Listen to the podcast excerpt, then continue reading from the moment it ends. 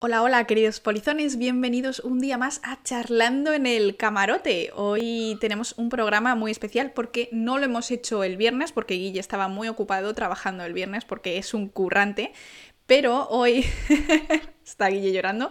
Pero bueno, si nos escucháis en diferido, os lo, os lo, cuento. Y resulta que hoy íbamos a hacer un programa un poquito más especial, pero como yo estaba un poquito pachucha, hemos decidido que vamos a hacer un programa que ya llevábamos tiempo esperando y es, y es una entrevista a una estrella muy importante y esa estrella que tenemos aquí es Guille. ¡Aplausos! ¡Bien! Eh, ¡Aplausos! ¡Bravo! ¡Bravo! Venga, ya se acabó, vámonos. Cortamos la transmisión.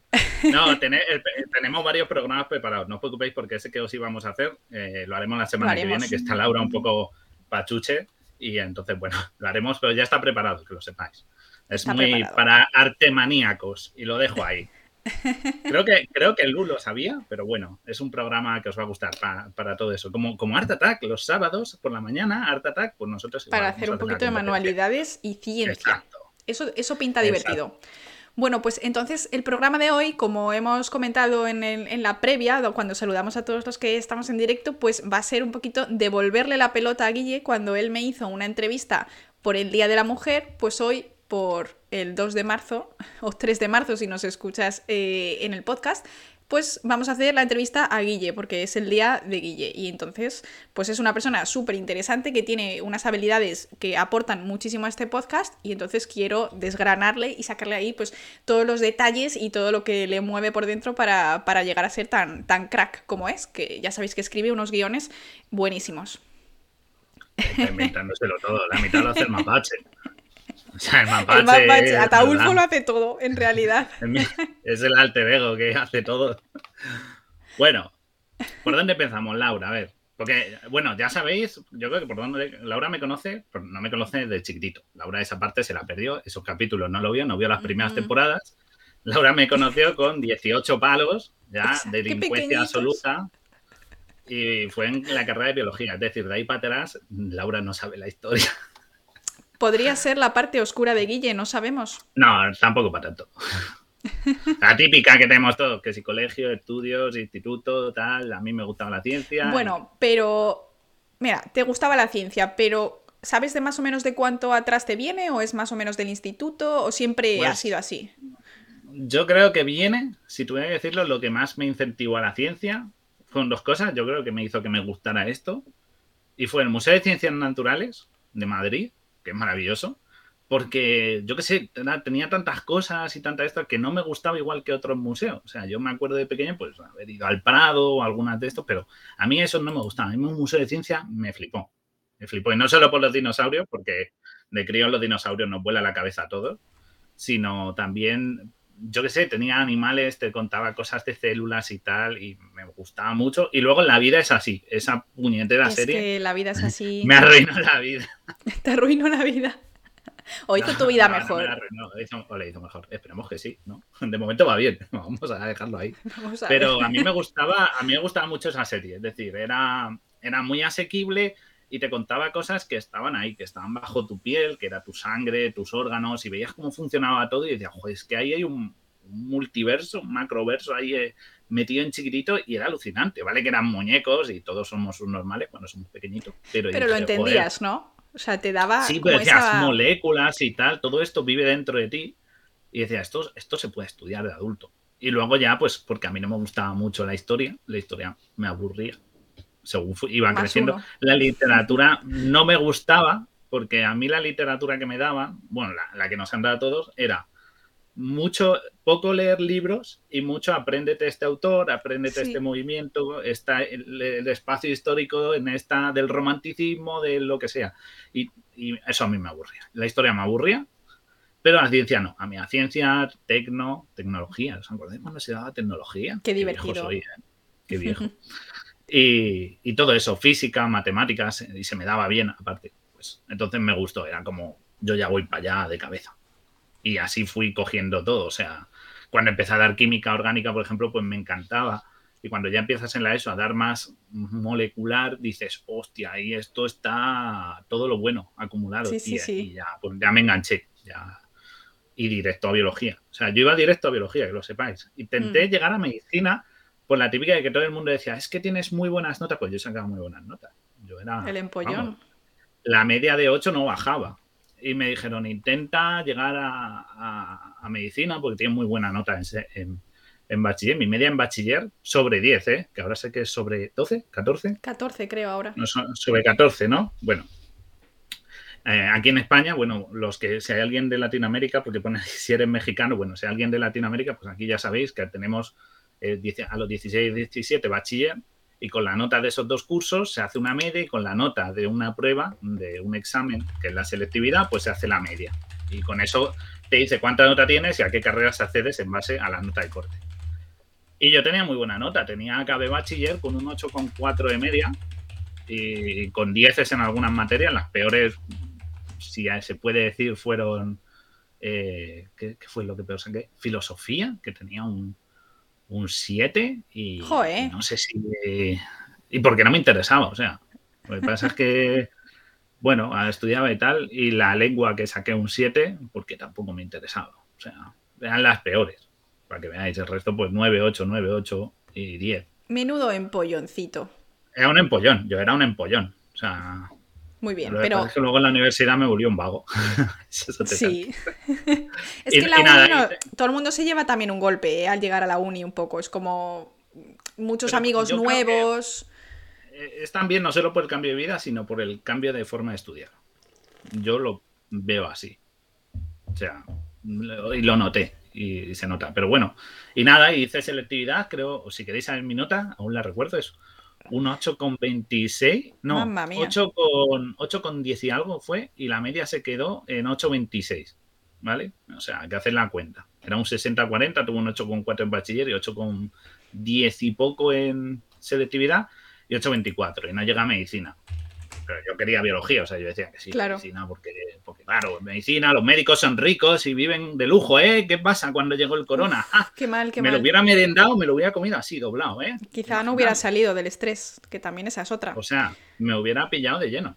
Ahora que pensando, me hago cruces. Digo, uff, biología, buena decisión. Fíjate que es curiosa, nuestra historia es paralela. Yo tampoco sacaba tan buenas notas, pero porque yo siempre he sido de la ley del mínimo esfuerzo. O sea, eso ha sido la, la regla que ha regido mi vida desde el día en que nací. Si puedo hacer algo con menos, pues lo hago. Y como también yo quería biología desde siempre, pues mi audio va desincronizado. Chicos, pues no puedo hacer. No puedo hacer mucho al respecto. No puedo hacer Bueno, me mucho, dice, me dice, me gusta lo que dice Atlante. Dice, niños, estudian mucho, acabaréis haciendo streams. Exacto, acabaréis como nosotros. Bueno, pero eh, eh, no tan mal porque tenemos esta gente buena que nos acompaña, o sea que es un punto guay, eso que ganamos. y me gusta Divulga Natura que dice que también, que él descartó medicina por biología, o ella. No sé, no sé si es un él o un ella, pero y que a su padre dio casi le da algo. Bueno, en mi casa también, ¿eh? En mi casa no le gustaba que hiciera biología. O sea, no es que me dijeran, oh, Dios mío, te vamos a desheredar, eres un... No, pero sí que es verdad que, joder, no es lo mismo. Yo soy el primer biólogo de la familia, no hay biólogos en mi familia, tampoco creo que... Médicos creo que tampoco hay. Pero biólogos seguro que no hay. Quiero decir, a lo mejor hay algún primo lejano y tal, Y pero... te decían pero en plan, pero no, tiene salida, te decían algo así. O te animaron Claro. desde siempre. No, eh, a mis padres sabían lo que ellos no, o sea, con mis padres no, mis padres, pues yo lo había decidido y bueno, pues que fuera siendo coherente a la hora de elegir mi futuro, de ir tomando decisiones, pero vamos, no me decían, te vas a morir de hambre ni nada por el estilo, eso ya lo sabía yo, que a morir de hambre en la biología.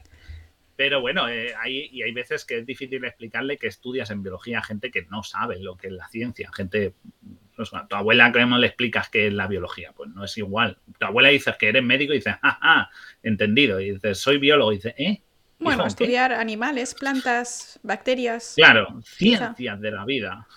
Ciencias naturales. Pero bueno, y nada, y entré en biología en la Complu. ¿Por qué cogí la Complu? Mm, Por su maravilloso plan de estudios, porque tiene los mejores profesores, por la me- no, porque esta es la de mi casa, ¿vale? Yo vivo como a 15 minutos andando de la Complu y dije, mira, si tengo que dar biología entre la autónoma y la Complu, la Complu. Porque yo me bajaba todos los días, pues andando, leyendo en bus, el día en que más pereza me daba, aunque llovía. Pero el resto de días me he bajado leyendo, andando por, bueno, atravesando montes y eso, porque yo vivía al lado. Entonces, eso es una ventaja. Sí, sí. Te lo digo yo que yo ¿eh? vivía lejos. O sea, yo vivía, y me tenía que coger el metro hasta Príncipe Pío y luego un autobús de 45 minutos que salía cada hora. Claro, es que, es que yo eso, eso lo pensaba y digo, joder, es que no es lo mismo. sobre todo en cuanto empiezas a tener horarios de estos raros, de por la mañana práctica, por la tarde clase y tal. Y entonces llega la uni y conocí a Laura en primero. Estábamos en el en el grupo B, que era el de por las mañanas. De las ocho y media, clase de ocho y media, nueve y media y diez y media, acabamos a las once y media y luego a jugar al mus. Aunque los días que tocaban matemáticas nos saltábamos matemáticas y no íbamos a jugar al mus igual porque no había quien aguantar a esa señora. Madre mía, esta mujer. Jugué muchísimo al mus en primero, ¿eh? pero muchísimo, muchísimo. ¿Vale? Y eh, bueno, pues primero no me fue tan mal, que yo recuerde. Yo, a mí primero me fue regular porque, claro, yo vivía en un pueblo y claro, conocía a Guille, conocía a todos y para mí fue como un montón de gente nueva en Madrid, en una ciudad muy grande y demás. Y preguntan por aquí si yo pasaba apuntes con buena letra. Yo tengo muy mala letra. Yo tengo muy mala letra, así que yo tenía muy buenos apuntes, eso sí, con muchos colores y demás, pero nadie entiende lo que yo escribo. Casi ni yo. Yo no tenía buenos apuntes yo, No, a veces, de ti apuntes, no recuerdo que te pidiera muchos a ti, pero porque yo tenía un sistema que era tener apuntes buenos de una cosa y consigues el del resto de asignaturas. Entonces, eso fue el negocio del futuro. eso es un par de años después. Yo primero no me suspendí tres solo, que fueron, aprobé todas. Yo suspendí dos y, para mí fue un fracaso. De ocho, ¿qué tal, y aprobé física la probé, química la probé, eh, aprobé, ¿qué más? Botánica aprobé, que casi sacó un 7. Y aprobé también técnicas instrumentales, que era como aprender a usar el microscopio en primero de biología y estas cosas, y, hacer tintes y tal, y hacer tinciones, tinciones, eso. Y suspendí solo estadística porque literalmente no pisé la clase, matemáticas porque con esa señora nadie aprobaba, y citología porque con esa señora nadie aprobaba. O sea, tenía unas medidas de suspenso. Yo saqué un notable.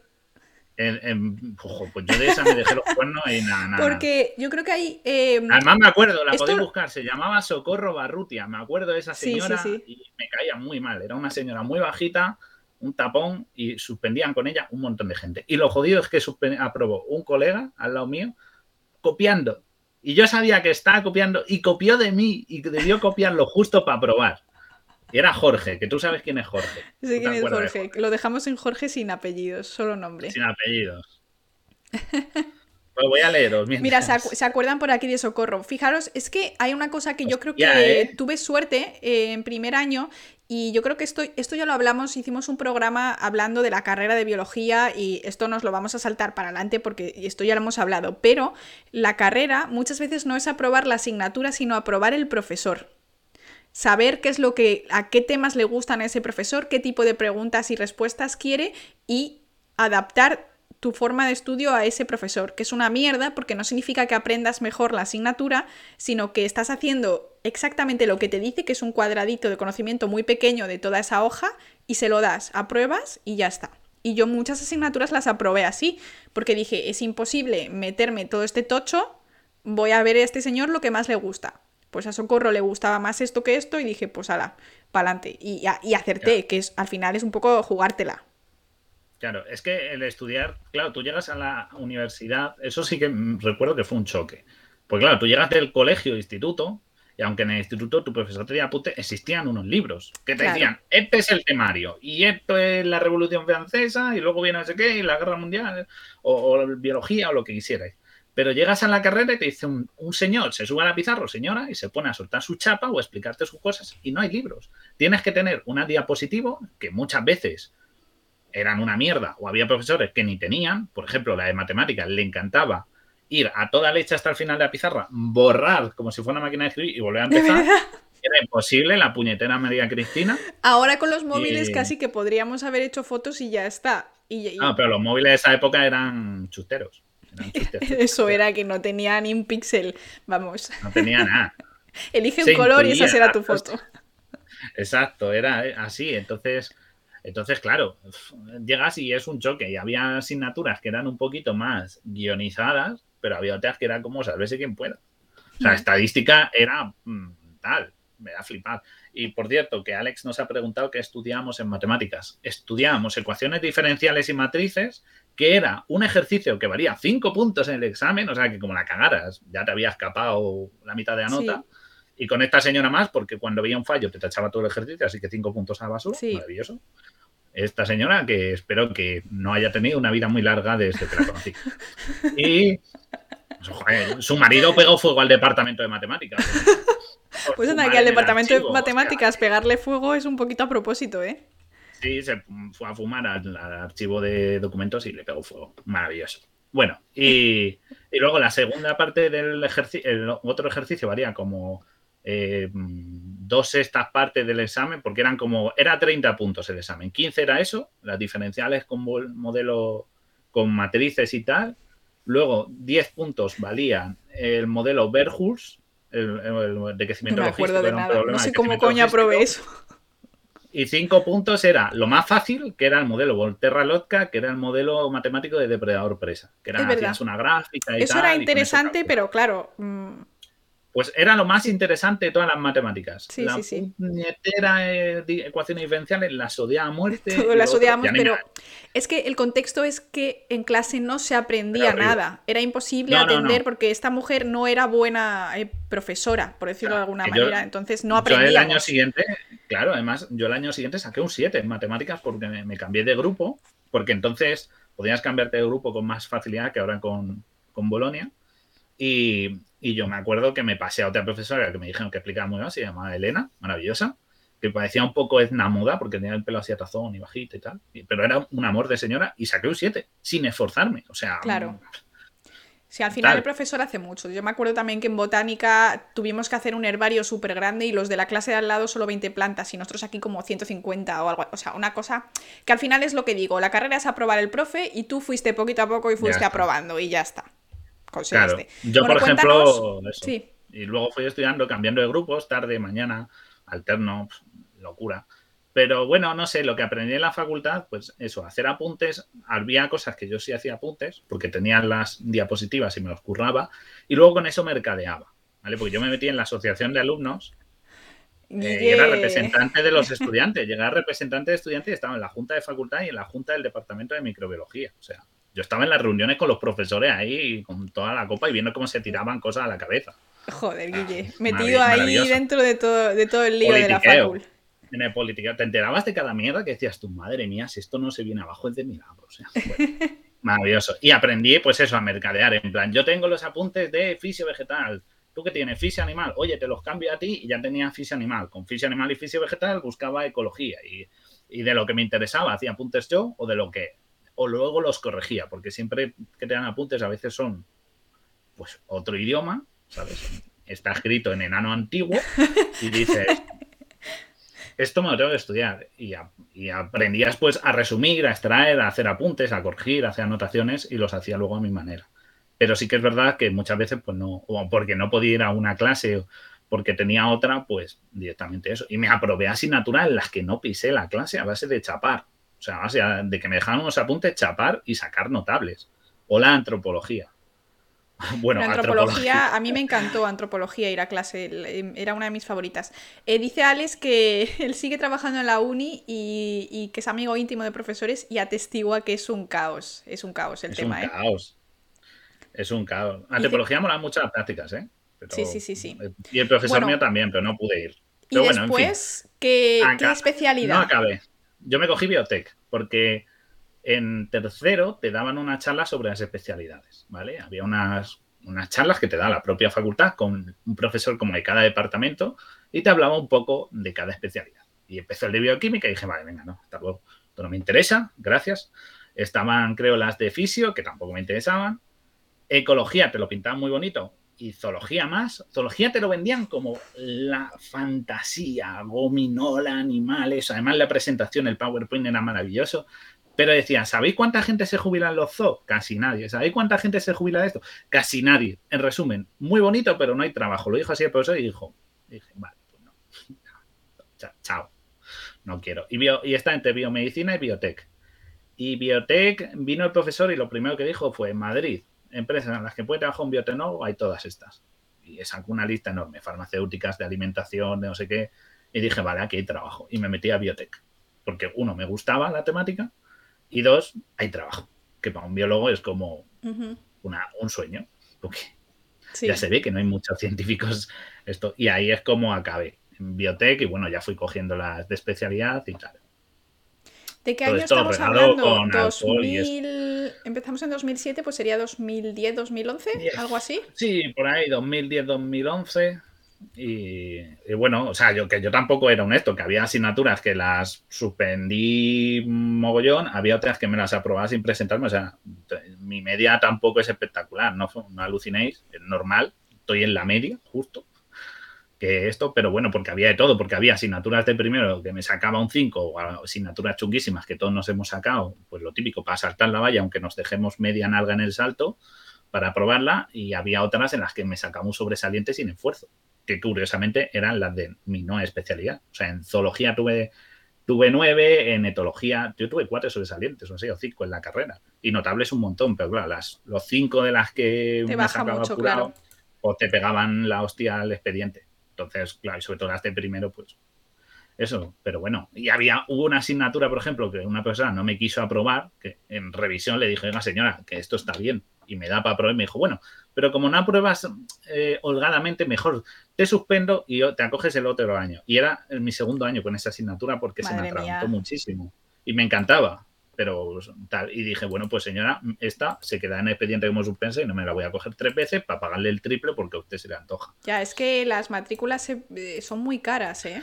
Y era, y era cuando las matrículas no se duplicaban, porque ahora se duplican y triplican según vas suspendiendo. Entonces era un 25% por suspensa por segundo año que volvías a cogértela, un 50 y luego un 75, así creo.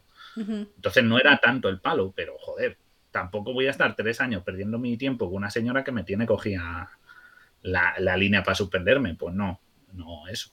Y puedo decir, la técnica de diagnóstico en, microbiología, una asignatura preciosa, maravillosa y que recomiendo a todo el mundo que se estudie, porque era pruebas bioquímicas para identificar patógenos en, en muestras de sangre, de pis, de heces, de todo. Pero era muy interesante, era identificación microbiana, a mí me encantó pero lo siento, es que esta señora ponía su examen, era un test del BIR. Literal. Era un test del BIR. Ya, entonces, claro. Bueno. Y acabé la carrera. Bueno, iba por el final. Vamos a contestar unas preguntas. Pregunta seria a Guille. ¿Qué campo de biología es el más susceptible de proporcionar descubrimientos realmente relevantes en un futuro próximo? Genética. La bioquímica y es lo que más. O sea, genética y bioquímica son los que ahora mismo Quiero decir, te puedes descubrir en zoología un animal o algo nuevo en comportamiento animal con etología, pero no es un cambio que digas, ¡buah! Da la vuelta al mundo. En fisio vegetal no, y en fisio animal tampoco, porque son campos que ya están ni en botánica ni en esto. ¿Por qué? Pues son campos que ya están muy trillados. Puedes encontrar nuevas especies o tal, pero no cosas que den la vuelta a la realidad. Mientras que la genética es un campo que ahora se abre, pues, sea, gracias a CRISPR, ¿no? Que aquí eh, lo tenemos ahí en un altar. Pero es que CRISPR te da posibilidad de hacer virguerías, lo que te dé la gana con la genética. Y la bioquímica igual, que va de la mano. Entonces, la biotech eh, estaría ahí. La micro es muy importante, pero la micro es como el campo de herramientas para mí, como yo hmm. lo interpreto. O sea, biotecnología es más como desarrollar las nuevas técnicas, que en realidad es lo que va a ser el futuro, ¿no? Claro, es un poco mezcla de biotech, bioquímica y genética, haciéndose, apoyándose en grupo, ¿vale? Sí que es verdad que la biotech es eso. Yo la micro, la microbiología, sé que no se va a descubrir nada revolucionario, pero sé que es la base de herramientas útiles que necesita la bioquímica y la genética para, pues, para trabajar. Entonces van de la mano todas. Es por donde yo veo, a lo mejor me equivoco. Pero ecología ya os digo que no va a sorprendernos. Claro, yo lo que, lo que pienso es que la biotecnología no, no, puede ser sin genética, no puede ser sin bioquímica y no puede ser sin microbiología. Entonces, yo pondría la biotecnología por encima porque utiliza estas, estas ciencias básicas para ser eso, una especie de ingeniería, ¿no? Ingeniería genética, modificaciones genéticas y todo eso. Claro, Pregunta elemental dice que si podría poner un ejemplo de relevancia en genética. Bueno, pues mm, lo que digo con CRISPR, ahora mismo muchas enfermedades, o por ejemplo em, con bioquímica, ¿vale? Y con biotech, un ejemplo. eh, marcadores moleculares en cáncer. Ahora se está viendo que, se, el, por ejemplo, para tratar cáncer, en vez de achicharrarnos a quimio y radioterapia, crear virus con marcadores moleculares de superficie de célula, en células cancerosas, identificando esos marcadores que tienen únicamente a células cancerosas e infectando no, con esos virus que van a atacar solo a células cancerosas. Claro. Es una, una muerte de células eh, totalmente dirigida, programada y precisa. Eso es increíble, porque te ahorras muchos tratamientos eh, que causan mucho daño, que son muy duros, como en la quimio. Y todos hemos tenido a alguien con quimio cerca y sabemos lo que es.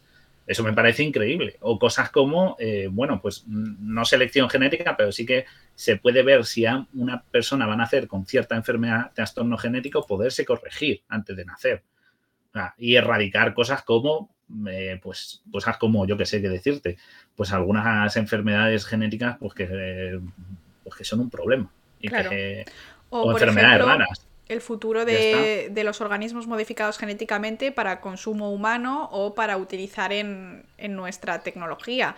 Si no conocemos, o sea, ahora mismo parece que conocemos el ADN de todo, pero no es así. De hecho, han salido hace poco, hace muy poco, hablamos de meses, noticias de se ha secuenciado el genoma de la mandarina, se ha secuenciado el genoma de tal. Si no conocemos en detalle todos los genes de lo que estamos comiendo, nos va a ser muy difícil mejorarlas, ¿no? Hemos estado haciendo como cruzamientos así un poco al azar, pero ahora podemos hacerlo mucho más fácil y, dirigido.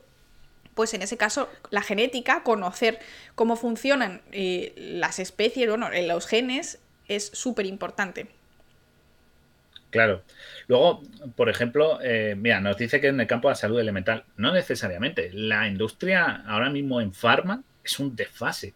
O sea, la biotech tiene mucho peso aunque hay muchos, los compuestos más básicos siguen siendo química básica, eh, se intentan buscar nuevos, nuevos productos muy específicos y para eso tienes que tirarte a la biotech. No puedes, no puedes seguir, eh, no puedes seguir haciendo química básica para ciertos complejos moleculares. Como dijo Laura el otro día, los aminoácidos artificiales. Eso no te lo hace la química básica. Eso tienes que tirarte ya a la biotech. Entonces, eh, lo que pasa es que el ámbito de la salud no interesa porque todo el mundo, nadie quiere enfermar. Entonces, a nadie le importa comer un salmón que crece en menos tiempo. A la gente le interesa no coger cáncer. Por eso. Bueno, pero a las empresas, pero al final a las empresas también les interesa tener ¿eh? cosas que den más dinero por menos. Y al final se va a utilizar, queramos o no. Exacto. Exacto. Lo que pasa es que la gente se preocupa más por no coger una enfermedad que por comer un poquito mejor o un poquito más barato no, eh, eso es lo que quiero decir, pero en industria es una locura. O sea, mirad la que se ha montado como un santo.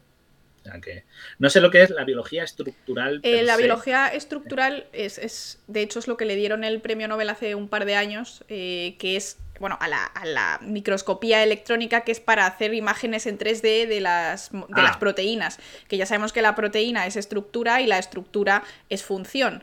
Y es súper importante y va a ser va a ser el futuro también a la hora de descubrir el funcionamiento de proteínas, porque solo, solo con, con la secuencia es imposible. Y cuando conozcamos muy bien la biología estructural, ¿no? Cómo se relaciona esa función con, con, esa estructura, vamos a poder también aplicarlo.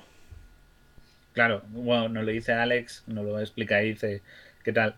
Claro, es eso. E, en este caso, eso, por ejemplo, que parece irrelevante, pero eso puede tener utilidades tanto en industria química, en industria alimentaria, en farma, en, medicina. Es decir, son nuevos, nuevas bases que asientan el siguiente escalón de toda una ciencia. Entonces, por eso digo que la biotech y la, y la, biomedicina es donde está todo ahora. Porque sí que es verdad que la ZOE y tal es muy importante para entender nuestro mundo, que es por lo que cogí bio.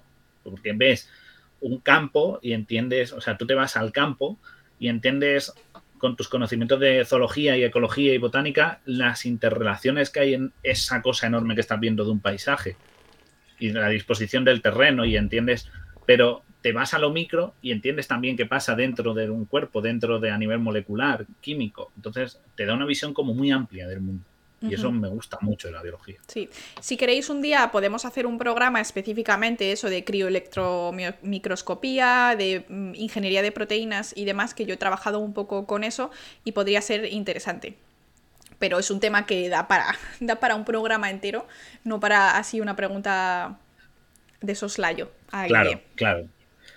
y bueno, bueno, volvemos al esto, ¿no? a tu vida, Guille, cuéntanos. pues yo estaba acabando biología y dije, ah, tal, colaborar, por investigar. Vale, yo en biología hice muchas cosas, no solo estudiaba, estaba en el. Aparte en la asociación eh, Friki, que me en también estuve en el equipo de balonmano, estuve en la asociación de alumnos, en, eso, de, representante de alumnos, en la junta de facultad. Eh, también estuve, porque había que sacar créditos de libre, ¿no? Había unos créditos que los podías sacar, pues, haciendo cualquier cosa. Te daban por deporte, por tal, por ser presidente de asociaciones, por ser representante de alumnos. También estuve haciendo medios en microbiología. Yo era el que hacía los medios, una de las personas, porque éramos varios alumnos. Tú ibas y te ponían la lista y te decían, necesitamos 5 litros de esto, 40 placas de esto, 60 de lo otro. Y tú llegabas, tenías tú esto, te ponían la música y ahí te ponías a cacharrear autónomamente, nadie te vigilaba y te ponías a hacer medios, placas, todo, y ahí hice un montón. O sea, los medios de un par de años lo estuve haciendo. Estuve limpiando, por ejemplo, las colecciones de artrópodos de zoología, las que están en las cajitas con agujas. Pues esas las estuvimos limpiando y tal, Borja y yo. Eh, ahí está Tyson dándonos la espalda. Mientras Laura se suena bien. Eso que dices es Laura sonándose. Para los que no solo nos escucháis, sí. Maravilloso. Pues se ha oído. Se ha oído. Yo te.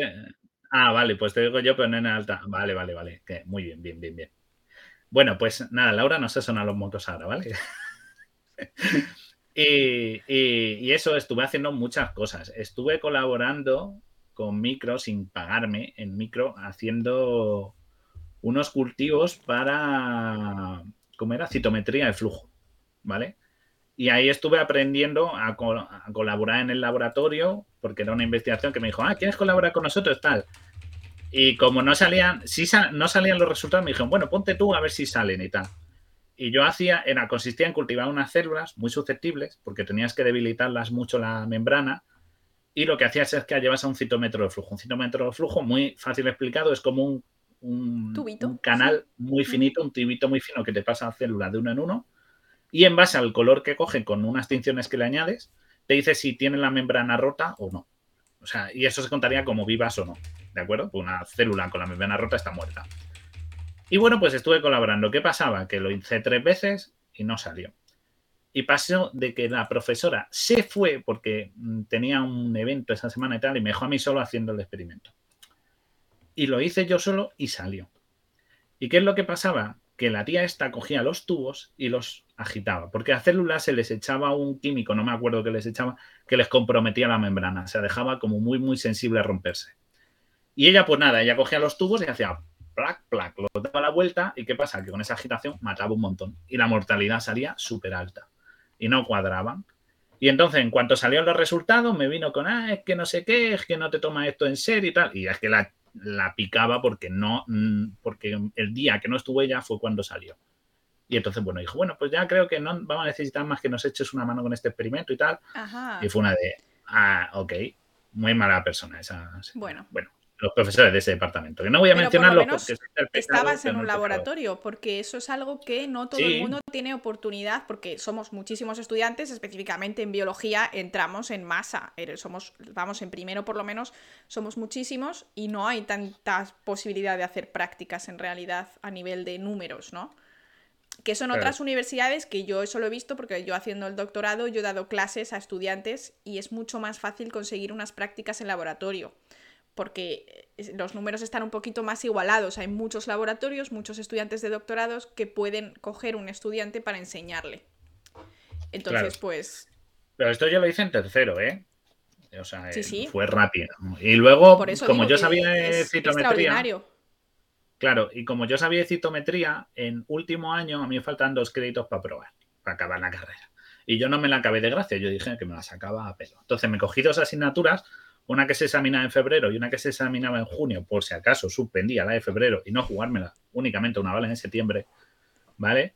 Eh, yo fui a las dos asignaturas, sí, porque la de febrero suspendí porque era una compañera de esta del laboratorio y esta nos tenía cogido geriza unos pocos. Bueno, cosas de la facultad. Total, que ese último año yo me fui a colaborar a la planta piloto de la Facultad de Química a intentar terminar una tesina con citometría de flujo. ¿Vale? Era otro experimento, el experimento era con pseudomonas pútida y el objetivo era pues Sí, lo de pútida es terrible. Todo el mundo se ríe cuando lo cuento, es que es el nombre de la especie. Y bueno, era para, de nuevo, eh, era para ver si se volvía permeable a membrana con citometría de flujo. Bueno, el experimento era una tesina, el anterior de nuevo tampoco, porque la citometría de flujo es súper sensible, súper, súper, súper sensible. Y los datos no son muy claros a la hora de interpretarlos. Entonces, pues estuve haciendo, preparando muestras para microscopía electrónica, estuve con citometría y tal, estuve investigando y, escribiendo la tesina, pero eh, le escribí mails al, responsable del laboratorio y no me contestaba. Le decía, oye, que cuando hacemos una reunión, oye, mm, ¿cuándo tengo esto? ¿Para cuándo te tengo? No me contestaba. Y no, y no terminé la tesina simplemente porque esa persona no me contestaba y era un tío que no venía por la facultad, que era imposible incluso para nosotros reunirnos con él. Vaya. Y tengo una tesina escrita. Y no entregada, claro, no, entregada, claro. No había un, como un organismo. O sea, le falta hacer, falta hacer, bueno, ya sabes cómo va la facultad. O sea, si, si en química hay cada cosa, porque mi hermana está en química y me cuenta cada cosa que digo yo, de nuevo, me quejaba de biología, pero es que química cogea de la misma pierna o, incluso más. No voy a entrar en detalles, pero tengo una tesina que eso, que le falta pues una última revisión y, revisar la bibliografía. O sea, está escrito todo, método, eh, todo. O sea, instrumentos y métodos, eh, todo, todo, todo. Experimentos, resultados, los tengo. Y, no. Me suena. como no contestaba. Esta persona, te digo, el director de este laboratorio, que no voy a decir quién es, el que lo sepa, pues no lo diga. Pero era una persona a la que le daban los resultados después de dos semanas de trabajo y dos semanas que mi pobre compañero se quedaba por la noche porque había que hacer tomas de un, de un, fermentador cada cuatro horas y durmió por la noche un par de veces en el laboratorio y me daba mazo de pena. Pero claro, él, estaba allí como, como doctorando y tal. Y es que reunirnos con este profesor era imposible. Era, le llegabas y tal, le decía resultados bueno, qué creéis? haciendo el doctorado de la marinera. No, no, es que era imposible, era imposible. Y decías, que le llevaba resurrección. ¿Qué creéis que es? bueno, creemos que es esto. Bueno, repetirlo otra vez y a ver qué sale. Bueno, yo tengo una historia muy similar durante mi, mi eso. estancia en Alemania. Parece que es algo más común de lo que parece.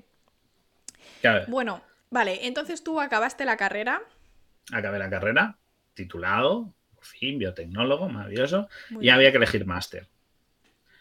Y, yo el máster me había gustado mucho la calidad alimentaria, me gustó mucho, porque es un mundo que es bastante más fuera del laboratorio. Después de lo que era de haber estado dos veces experimentando, sé que a mí no me gusta investigar. ¿Vale? Soy una persona que no tiene esa capacidad de carrera de fondo. No me gustaba esa sensación. Tú lo has dicho muchísimas veces, Laura. Hemos hablado es que tienes que estar ahí machacando y otra vez y no te sale y te desesperas y vuelta y otra. Y encima es un ambiente que a veces, eh, pues eso, que hay algunos profesores o directores de investigación, ¿no? Que tampoco son la mejor persona del mundo.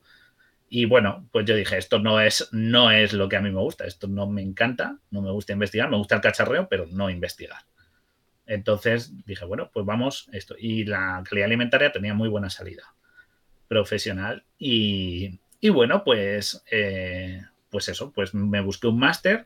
Sí, yo hice un máster por la privada, lo siento, pero es que en la pública no había una mierda, lo siento también. Es que ya me costó mi dinero, o sea, ya lo sufrí pagando, pero... Yo me fui de España para hacer el eh, máster, o sea... Pero es que no había máster. Había uno que era muy cutre, que abarcaba solo cárnicas, lácteas y ya. Y no sé si otra... Y cerveza, creo. Y este que hice abarcaba todo. O sea, creo que menos gominolas, de todo. Sabías hacer calidad alimentaria. O sea, que tampoco tiene mucho misterio a gominolas en calidad alimentaria. Es súper básico de hacer. o sea, no tiene mucho, muchas pegas. Pero bueno, ahora me saltea en el chat uno. Pues mi primo trabaja haciendo regalices y la calidad, los requisitos alimentarios son. Pues me da igual. Porque yo no he trabajado para Miguel Áñez, así que no lo sé. Hola a todos, que ha venido Idvi. Bueno, eh, entonces bueno. te pediré chuches, pero cualquier otra cosa, tú sabes un montón. Mm. Y sí, sabe mucho de, de, todos estos, los E, ¿no? Todos estos conservantes, colorantes. Claro, porque en la formación máster sí, o sea, aprendes. ¿Ves? El máster me gustó mucho porque es algo que ves a diario. Ah, ves productos alimentarios y sé todo lo que hay detrás. Entonces, eh, tanto aditivos y tal. Bueno, Fabio trabaja en parte en eso, así que te lo contará igual. Pero a mí me gustó mucho, me gustó mucho y, el proyecto de fin de máster sí, de Finemaster fue una. Teníamos que desarrollar un producto y yo hice hidromiel. ¿Por qué? Porque en el máster nos dijeron, hay un concurso de innovación alimentaria, ¿qué queréis presentar? Y un amigo eh, nos vendía hidromiel hecha casera de extraperlo. Qué guay. Todo muy legal. Guille, es, eh, bueno, entre Yo rozando el límite, ¿sabes? Los apuntes, los chanchulleaba con gente, la hidromiel de manera aquí escondidita bajo la alfombra. Soy, como Heisenberg, el gris. Hay luces y sombras. Entonces, bueno, este amigo hacía hidromiel en su casa, un amigo que, que era gallego y tal, y pues hacía hidromiel y nos la vendía barata. Y pues estaba buena. Lo típico una botellita y tal, para ver con los colegas. Y yo le dije, oye, tú tienes esto, no está en el mercado, porque no está en el mercado y mucha gente ni lo conoce, ni sabe lo que es, o le suena el nombre. Y le dije, y yo tengo los conocimientos, tú tienes el producto, yo los conocimientos, junté, me junté con mi amigo Tony, que era, que estaba en el máster también. no, solo Tony, así A ver, que muy majo el chaval. ¿eh? ¿eh? Más, majo, más majo que las pesetas. Sí, yo conozco mucha gente de todas partes. Eso es lo bueno. Eso es muy importante, porque siempre tienes contacto de alguien a quien llamar. Y si tienes esto. Entonces, es bueno siempre poder recurrir a alguien. Eh, no amigos íntimos, pero siempre conoces a alguien que. Y conmigo la gente, el que me considera un gilipollas, considera que soy gilipollas y ya está. ¿Qué le vamos a hacer? Un saludo a mis ex. Y, pero con, la gran mayor parte de la gente se queda con un buen sabor de boca de mí, que mal suena eso, y suele puede volver a hablar y escribirle sin problema. O sea, eh, sí, de, bueno, hecho, pues este Tony... de hecho, eso fue algo similar a lo que nos pasó. Cuando yo me fui a bioquímica, hablábamos de vez en cuando, pero no éramos amigos amigos. Y hace un año, dos años, nos volvimos a escribir eh, así como de la nada, ¿no? Y es como si no hubiera pasado tampoco el tiempo claro, era, como, en plan, hace una semana que no te veo. Eh, o sea, era igual, con la misma confianza y cercanía. Y porque yo al que no quiero hablar no le vuelvo a hablar. Pero con la persona con la que no, a lo mejor pasa el tiempo, pero si me la vuelvo a encontrar y no he tenido problemas con esa persona y no me ha importado tal, eh, no he tenido movida ni nada, vuelvo a hablar con ella con una familiaridad y una cercanía. Y eso lo sabe todo el mundo. Y, y, bueno, pues yo junté a mi amigo Tony, que era eh, ingeniero ¿cómo es? ¿Cómo es lo que es Fabio? Eh, agrario, no, eh, agrónomo, eso, no me venía la palabra. Agrónomo, porque él tenía unos conocimientos que yo como biólogo no. Los dos estábamos en el máster y mi colega, el que hacía esto, también estaba estudiando biología, pero él no sabía de tanto de micro, pero él sabía hacer muy bien el producto. Entonces hicimos un proyecto y lo presentamos como innovación alimentaria y bueno, pues estuvimos ahí, teníamos, está por ahí la foto y hicimos podio, hicimos top 3 del premio y bueno, pues con este hidromiel marca Triskel, pues se hizo un proyecto entero. y era viajar a Barcelona, a Manresa, creo que a Manresa, y era un proyecto en el cual pues tenías que, entre un comité de expertos del sector, hacer una presentación del producto y una cata. Les tenías que explicar por qué tu producto era bueno, cómo funcionaba en el mercado, cómo funcionaba legalmente cómo ibas a construir la fábrica, qué beneficios ibas a sacar, cómo era tu proyecto de negocio, o sea, todo, como si fueras a montar el negocio. Que luego lo intentamos, pero es muy caro, hay que invertir mucho para montar un negocio industrial, ya lo digo. Sí, sí. Porque, porque tal. Aparte porque la miel es un fluido no newtoniano y es una putada para moverla por las bombas. Es verdad. Así que, pero bueno, y nada, pues eso, fábrica es una experiencia muy chula. Decir que eres un premio nacional de innovación alimentaria. O sea, no, no lo dice todo el mundo y bueno, y, te, da tablas. Sí, además que llegabas allí y veías, porque era muy gracioso, me acuerdo, porque la gente llevaba cosas súper raras, barritas con harina de escarabajo. Oh, unos llevaban una especie de yogur con, con sirope de agave, unos mexicanos que eran todo marketing y el negocio era un pufo, pero hicieron, hicieron podio. La gente les abucheó, en plan, esto es tongo. Hubo gente que llevaba unos productos. Sí, sí, sí, porque claro, eran unos mexicanos que venían un producto como muy happy, muy teletienda, pero no cuadraban. Pero como hacían muy bien el teatrillo, hicieron un podio. Y las que ganaron se lo ganaron muy bien, pero también te digo, tenían unos recursos de la hostia porque tenían un laboratorio para ellas solas y el premio de ese año, nosotros hicimos tercer puesto, ¿eh? Y nos, nos pidieron que hiciéramos segundo porque, porque los de los mexicanos eso eran unos tramposos.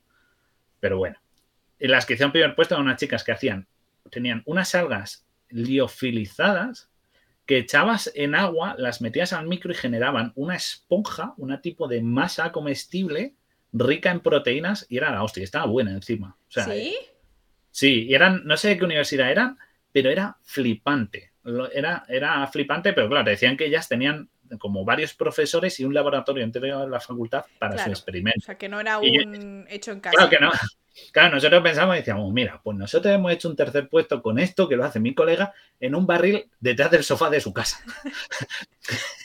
¿Sabes? Aquí la gente Seguridad alimentaria 17, vamos. Y nosotros decirnos, bueno, pues mira, tiene una embotelladora, una encorchadora del año Catapum, las botellas que las compra limpia, eso sí, no os preocupéis. Y, lo hacía en un barril de plástico alimentario con las condiciones tal, y con pero que lo hacía en su salón, o sea, la ponía en una esquina donde no le diera el calor de golpe y, nosotros diciendo, sabéis que hemos ganado con la rueda, ¿verdad? o sea, era el orgullo, además. Además molaba porque nosotros, claro, llevamos las botellas. llevamos unas botellas y ya está.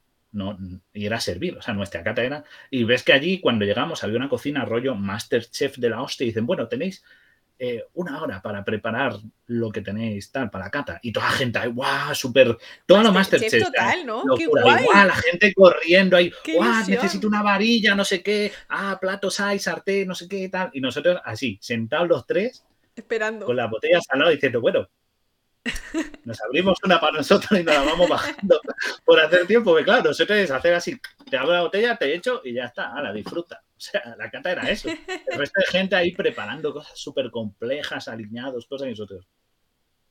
Esferificaciones. Sí, sí, las chicas ahí con las algas, no sé Nosotros dando vueltas por curiosear esto, pero Qué pues guay. no sé, y, ganamos eso, hicimos un tercer puesto, que fue más un segundo que un tercero, porque los otros, ya te digo, nadie creía, todo el mundo, todos los que estaban con nosotros nos decían que éramos el segundo puesto virtual, porque, porque sí.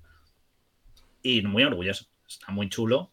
Y lo podéis buscar, o sea, para que veáis que no os estoy inventando una bola, os voy a decir de qué año es, que lo tengo aquí para que lo busquéis y me queréis ver el careto, ¿vale? el premio es. es que no me estoy un 10 años, ¿no? más o menos. Hace 8 o 10. A ver, lo tengo por aquí. Em, eh, cosas reseñables, a ver, ¿dónde está? Cosas reseñables de ¿eh? mi vida. No, es que estoy mirando porque sé que lo tengo en el. En el eh, mira, el químico que utilizaba para toxicidad en células, en microbiología, era toxicidad de herbicidas y era para quad, lo que estaba utilizando que lo tengo, lo tengo apuntado. Pues, a ver, a ver, a ver, a ver, a ver, a ver, a ver. Eh, manipulación, curso, investigación. Tercer premio nacional del concurso Ecotrofood, Innovación Alimentaria 2015. Ponlo ahora. A través de la Federación. Eso, lo voy a poner en el chat para que lo busquéis. Estoy ahí con mi amigo Adri y con Tony. Ahí está, lo tenéis en el chat puesto. Por si lo queréis buscar, que no es un triple, no me estoy inventando nada. La hidromiel es la cosa más es más fácil que hacer que la cerveza. O sea, me parece increíble que no se esté metiendo pasta en eso. Os lo digo en serio. Es una, es una bebida muy fácil de hacer porque la cerveza tiene mucha complejidad, porque tienes que tostar y tal, y, el lúpulo. Tiene, para empezar, más ingredientes, pero es que la hidromiel no. La hidromiel es agua, miel y levadura de cerveza. Ya está. Lo pones a fermentar y según con cuánto lo fermentes o el tipo de miel, te sale con un sabor u otro. O sea, es que es súper sencillo. Degradación alcohólica tiene lo que una cerveza, un vino blanco.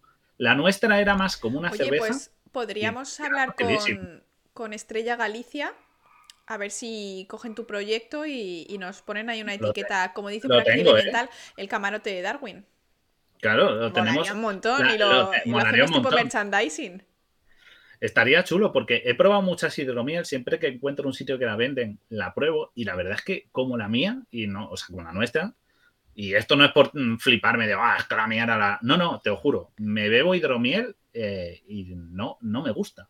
No tiene un sabor bueno. la, que nos daba nosotros era como una especie de mosto y era maravilloso. Era, vamos, la gente se lo bebía, decía, esto es lo típico de que te tomas fresquito, a media mañana, así como ahora mismo, ahí bajándote una en una terracita y entra como Dios. Bueno, vamos a ver muy si, ligerita, muy encontramos algún contacto. Mira, por ahí viene Carlos, que le encanta Estrella Galicia. Yo creo que nos ha oído. Ha dicho, uy, ha dicho pues Estrella Galicia, aparezco. Pues estamos hablando de hidromiel. Así que, y tengo la receta, es decir, tengo la receta y el proyecto entero escrito. de pues una fábrica y cómo sería. Sí, sí, es una PPCC, ¿eh? Si sabéis de qué hablo. No, no, Si el, problema, eh. si el problema es el dinero o que a lo mejor haya una empresa que ya tenga toda la instalación y te coja un par de fermentadores para esto. Guay, ¿no? Sí, sí, porque eh, cuando estuvimos pensando en moverlo y en intentarlo montar, busqué la manera de propulsar miel por tuberías. Y vi que lo mejor para hacerlo de una forma más eficiente era.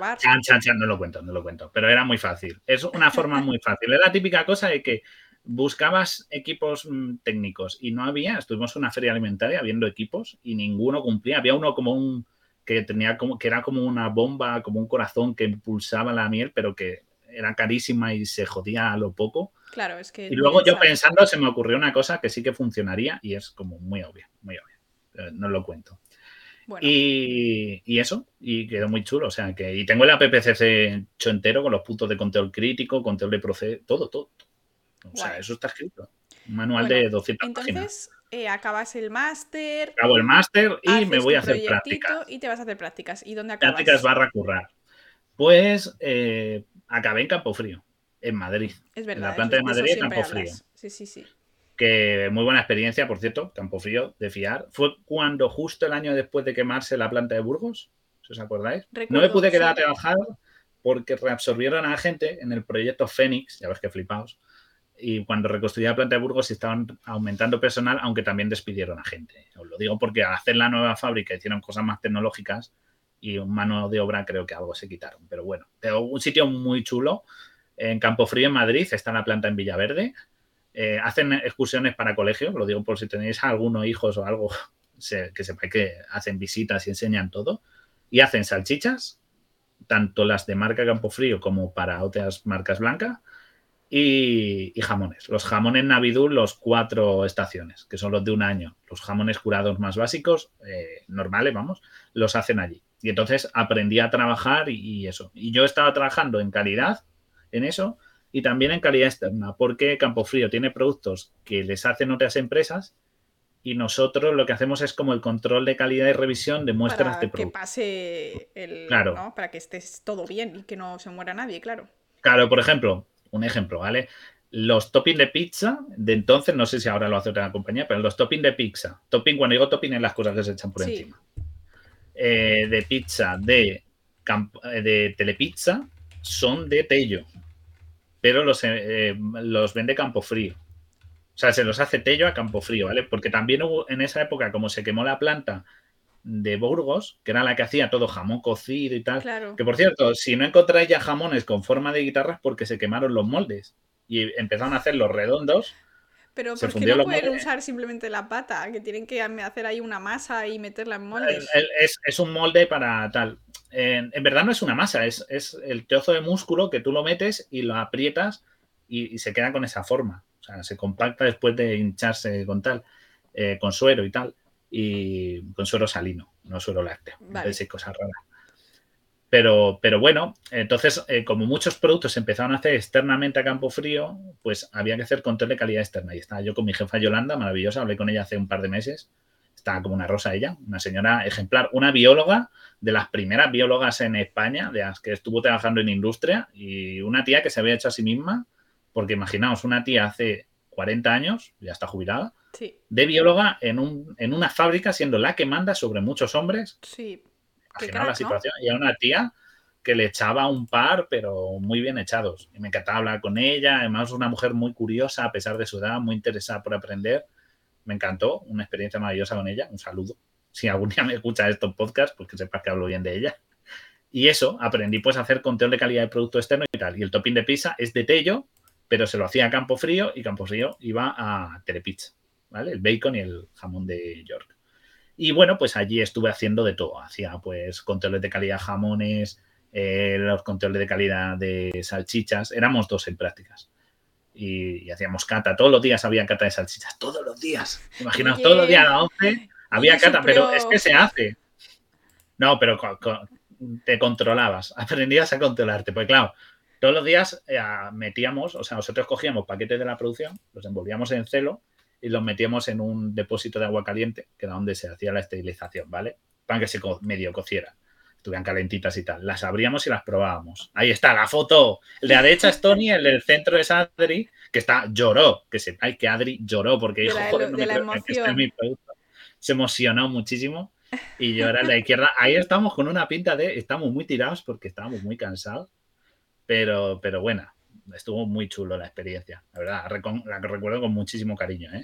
y la gente que conocimos allí, eh, también luego estuvimos bebiendo, pues sobraban botella y nos las bajamos. En, donde estábamos alojados, nos la bajamos entre nosotros y muy divertido todo. Y la gente súper maja.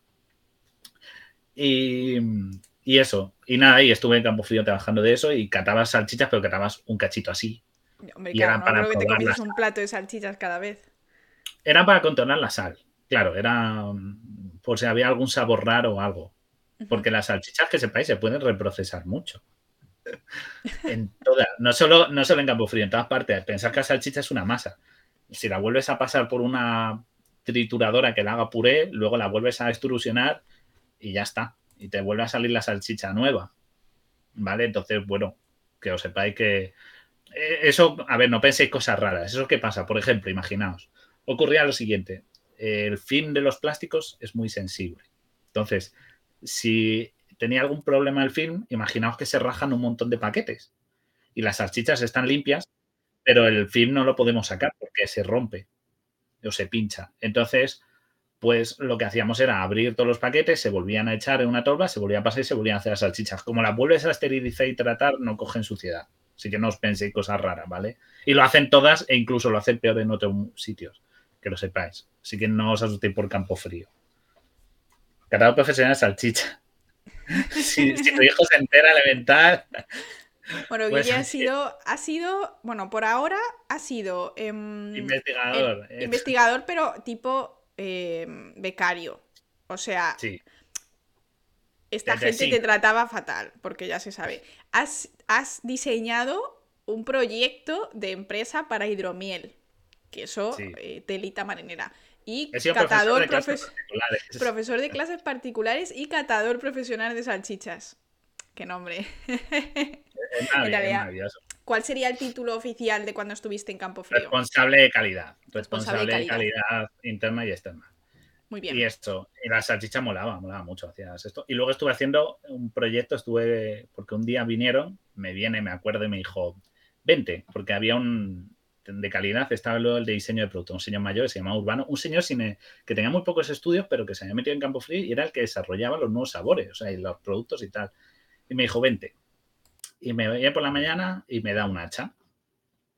Todo esto, imaginaos, ocho y media de la mañana, una taja enorme en la cara yo, y te dicen, toma, un hacha, y yo.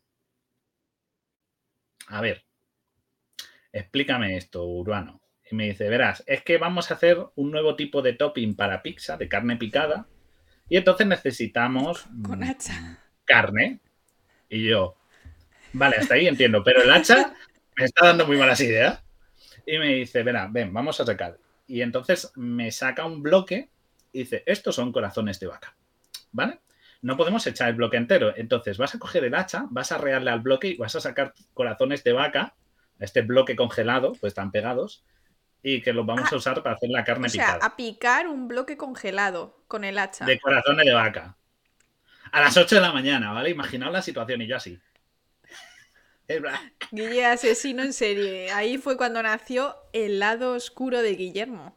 Sí, el, cuando le dieron el hacha. yo con un hacha era, Madre mía, qué horror. Que, no es de asco el corazón de vaca, ¿vale? dice, ah, son bíceps. No, no, son No, es músculo puro. El corazón es músculo y se utiliza mucho el corazón, el de vaca principalmente, porque da mucha consistencia a la carne, ¿vale? Si usaras carne picada normalmente, no tiene mucho, no está dura. Entonces, con el corazón le das un poco de consistencia a la masa.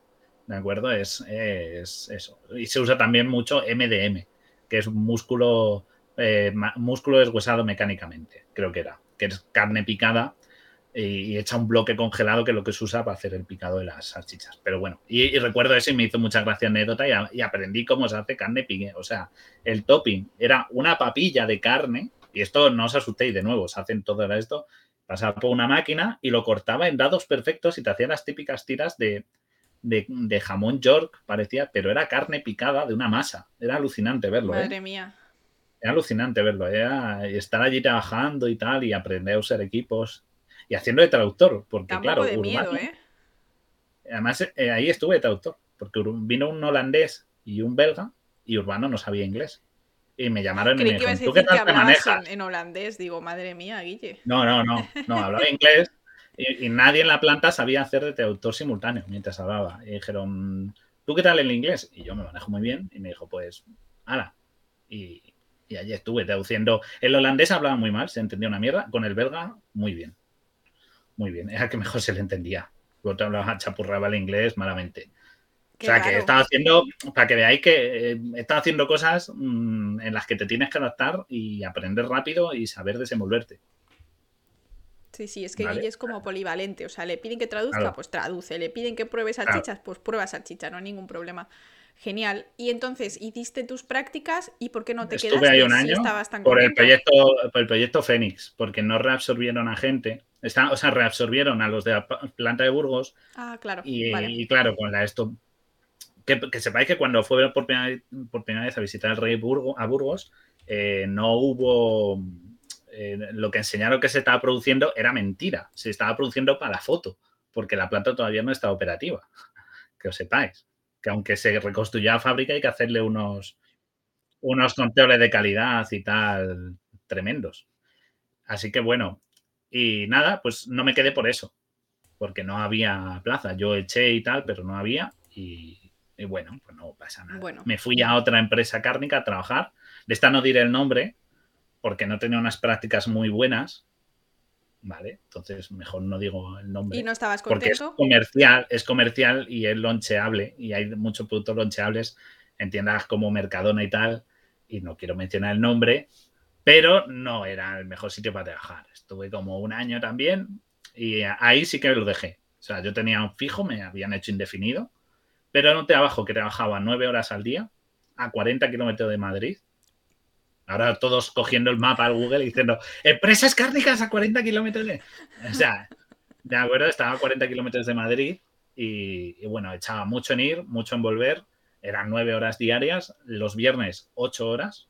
Eh, y había muchos problemas. La responsable de calidad, que era la supuesta mi superior, no hacía ni el huevo. Estaba siempre en su despacho diciendo, yo estoy haciendo documentos, pero yo no había hacer nada porque los escandallos de entrada y de consumo de materiales los hacía yo, de consumo de materia prima, porque tú cuando fabricas, ahí ya estaba más en calidad, la fábrica controlaba entera. Fabricando carne. Fabricando todo. ahí hacíamos jamón serrano, hacíamos jamón cocido, hacíamos codillo, hacíamos tacos de jamón, o sea, bloques de jamón cortado, hacíamos loncheados, hacíamos chorizos, hacíamos salchichón, hacíamos de todo. O sea, digamos que todo lo que ves en una charcutería menos queso, todo y aprendí muchísimo. Aprendí a manejarme solo, pero tenía dos problemas ese sitio. Uno, que mi jefa no hacía un huevo, porque eso, cuando tú consumes, haces materia, haces producto, tienes que apuntar cuántos vas consumiendo de cada cosa para luego bajar, darlo de baja en el sistema y según se va acabando hacer nuevos pedidos. ¿Vale? Entonces tenías que ir controlando. Bueno, pues mi jefa eso no lo hacía y no se hacía hasta que llegué yo, apenas. O sea, y, los pocos que había estaban mal hechos. Se, han acabado las patas de, cerdo. Claro, era como, ¿cuántos kilos has hecho? Pues no sé, lo de siempre, lo de la producción. Y no, yo decía, no, me los pesas. Y el otro problema es que era un pueblo. Era una fábrica, típica fábrica que da, en la que trabaja prácticamente casi todo el pueblo. ¿Qué ocurría? Gente de pueblo, ¿vale? Yo la gente de pueblo la quiero mucho, pero son gente de pueblo. ¿Vale? Voy a decirlo mal, pero son catetos. ¿ok? Con cariño. No todos, pues los que te tocaron a ti, supongo. Catetos, no, no, había gente majísima, ¿eh? Y con todo me acabé llevando muy bien a base de mucha cabezonería. Pero son catetos, entonces, en, el sentido de mano de obra, no voy a decir más la palabra, ¿vale? Son gente muy de pueblo eh, que tú les tienes que explicar cómo funciona la calidad. Esto pasa siempre en, producciones pequeñas, enseñarle a una persona que la calidad es importante, que tiene que mantener la higiene de los cuchillos, que tiene que mantener tal, que se, si lleva barba se tiene que poner mascarilla y tal, todo eso, hay mucha gente a la que no le entra en la cabeza, porque esto es comida, esto se ha hecho toda la vida y está ahí, yo estoy cortando y tengo que deshuesar jamones y no sé. Ya, pero son las normas de calidad que hay que cumplir. Entonces, en ese sentido digo que ese era su problema. ¿vale? Que voy a leer un poco Soy de taco, nunca lo he hecho. lo único que he leído. No decir nombre para poder despotricar. Efectivo, efectivamente, Javi. No, pues si casi ha, eh. casi ha, descrito el sitio. Podemos encontrarlo, el que quiera. Y te, te va a caer una, Guille, ten cuidado. Vale, entonces, entonces, tú dejas el trabajo. trabajo. Sí, era, era, estaba, no me pagaban mal. O sea, tampoco era millonario, ¿vale? Me pagaban un sueldo normal, bastante tal. Pero no me gustaba el trabajo. No, no. O sea, no, no era vida. Era el típico trabajo que me estaba quemando. Ah, yo lo noté esas cosas de que estás en un curro, algunos había pasado, estáis diciendo, cada día me estoy quemando un poquito, se me va cortando un poquito más la mecha. Entonces yo dije, pues no, no quiero seguir aquí. Dije, tenía ahorrado, eh, me dediqué a aprender idiomas y dije, me voy a tomar tal. Y por casualidad me surgió otro curro, que es el que tengo actualmente y en el que ya llevo casi 3, 4 años. 3, 4, 3, 3 años creo. 3, es que no me acuerdo ya. Joder, estoy chocho, ¿eh? Se me va la edad. como, tengo, el esto, 2018, estamos a 21, vale, pues este es el tercer año. Tercero ya para cuarto. Empecé a finales de 2018. Esto fue, lo dejé como en marzo de 2018 y, y me puse, y me puse eso, a trabajar en, en, esta otra cosa que me salió. ¿Qué me salió? Bueno, pues me dijo un amigo, eh, oye, mira, que están buscando, porque yo dije, joder, estoy un poco quemado de la fábrica, no, no me apetece algo de calidad alimentaria de fábrica y tal. me dijo, mira, en una revista están buscando un redactor. Y yo dije, vale, pero yo soy biotecnólogo, lo saben, ¿no? Mi amigo Diego, mi amigo Diego, que a ver si quedó con él. Es esto, que es secretario de la asociación ASBIOMAD, de biólogos, por si os interesa. Ah, ese Diego. Ese Diego, que era de la carrera también, en asociación de alumnos. O sea, para que veáis que es alguien con la que tengo recorrido de, hace tiempo que nos conocemos. Y, me dijo, están buscando un reactor. Y yo dije, pues vale. ¿Y? dijo, no, porque la revista es de industria farmacéutica e industria cosmética. Y bueno, como tú sabes de calidad, pues seguro que te aprendes a desenvolver. Dije, bueno, vamos a verlo. Las condiciones. Las condiciones no eran malas de salario, tampoco era la locura, porque el periodismo está muy, muy mal pagado en este país una realidad. Y, eh, ¿Y qué me dijo? Pues me dijo tal. Y hice la entrevista, le gustó al jefe y dije, bueno, pues mm, vale. Y empecé a trabajar de redactor de dos revistas, revisando artículos y publicando notas de prensa y tal. Pero es que esta revista, que son dos y ahora son tres, que son Farma España Industrial, la podéis buscar, ahora os dejaré links. Industria Cosmética, que es de industria cosmética, el nombre bastante obvio. y ahora hemos estrenado una nueva de la que, le hablé a Lu, que es eh, Pharma Biotech, que es de biotecnología dedicada a la salud. Nosotros colaboramos con muchísimas asociaciones, con el Centro de Biología Molecular, con el CSIC, con NetPharma, o sea, con un montón de empresas y asociaciones de la biotech y de la farma, con Pharma Industria, con todos, con todos colaboramos mucho y, de cosmética también, con el Beauty Cluster de Barcelona, con la Asociación Española de Ingredientes Cosméticos. Es decir, tenemos, está muy bien conectada esta revista. Y, bueno, pues, pues ahí estoy de, periodista. He ido a eventos, he aprendido a hacer entrevistas, he aprendido a hacer reportajes, o sea, aprendí a ser periodista. Fíjate, ¿quién te lo iba a decir? Siendo biotecnólogo. Y ahí entra que estás también ayuda eso mucho para el camarote también. Claro, porque a mí me gustaba mucho escribir. Le cogí el gusto, durante un tiempo tuve eh, una pequeña parte que escribía críticas de libros y de series de nuestra infancia, hace años. No os voy a decir para que no lo encontréis. Pero no escribía mal, ¿eh? Lo he vuelto a leer hace tiempo y decir, joder, tampoco escribía tan mal entonces. Y bueno, y me ha gustado el rol y tal, y me ha gustado mucho el escribir, el redactar, el escribir historias, con lo cual me ha ayudado mucho. Y con esto más, a la hora de escribir camarote, o sea, que es un aporte útil, son unos conocimientos útiles. Y, y, luego acuerdos de aprender pues a hablar con clientes, a intercambios, acuerdos, todo eso, esa parte de marketing comercial, pues también la he cogido ahora. Y hablan por aquí, fíjate, eh, de intrusismo profesional, eh, lo han dicho de broma, claramente, pero eh, tú y yo tenemos ahí una opinión eh, bastante, quizá que no, no todo el mundo estará de acuerdo con nosotros, nada más que los científicos, ¿no? Cuando vas a hablar de ciencia, aunque sea eh, a, nivel de divulgación o a nivel de en una revista, vemos más necesario, que esto lo hemos hablado un montón de veces, ¿verdad, Guille? Más necesario ser científico que ser periodista. Tú puedes estudiar periodismo y luego especializarte en, en hacer divulgación, pero también puedes ser científico y especializarte en comunicación. No tiene por qué haber una manera correcta o incorrecta de hacerlo. Y luego pasa lo que pasa, que llega una pandemia y todos los periodistas empiezan a informar y a poner clickbaits y a poner un montón de, titulares que a lo mejor pues es un poco complicado. Entonces Guilla ahí quizá está más en el lado de intentar utilizar su conocimiento. No, ah, yo valgo por mi conocimiento técnico, claro, por mi conocimiento de calidad técnico y científico en la revista. O sea, yo sé hacer cosas. Mi compañero es full periodista. Mi compañero Gonzalo bueno, mi compañera Bárbara también, son full periodistas. Y yo cuando entré, entré con Gonzalo, porque antes había una chica que era bióloga también, biotecnóloga, que ahora está investigando, que es Cristina, que la veré ahora en noviembre.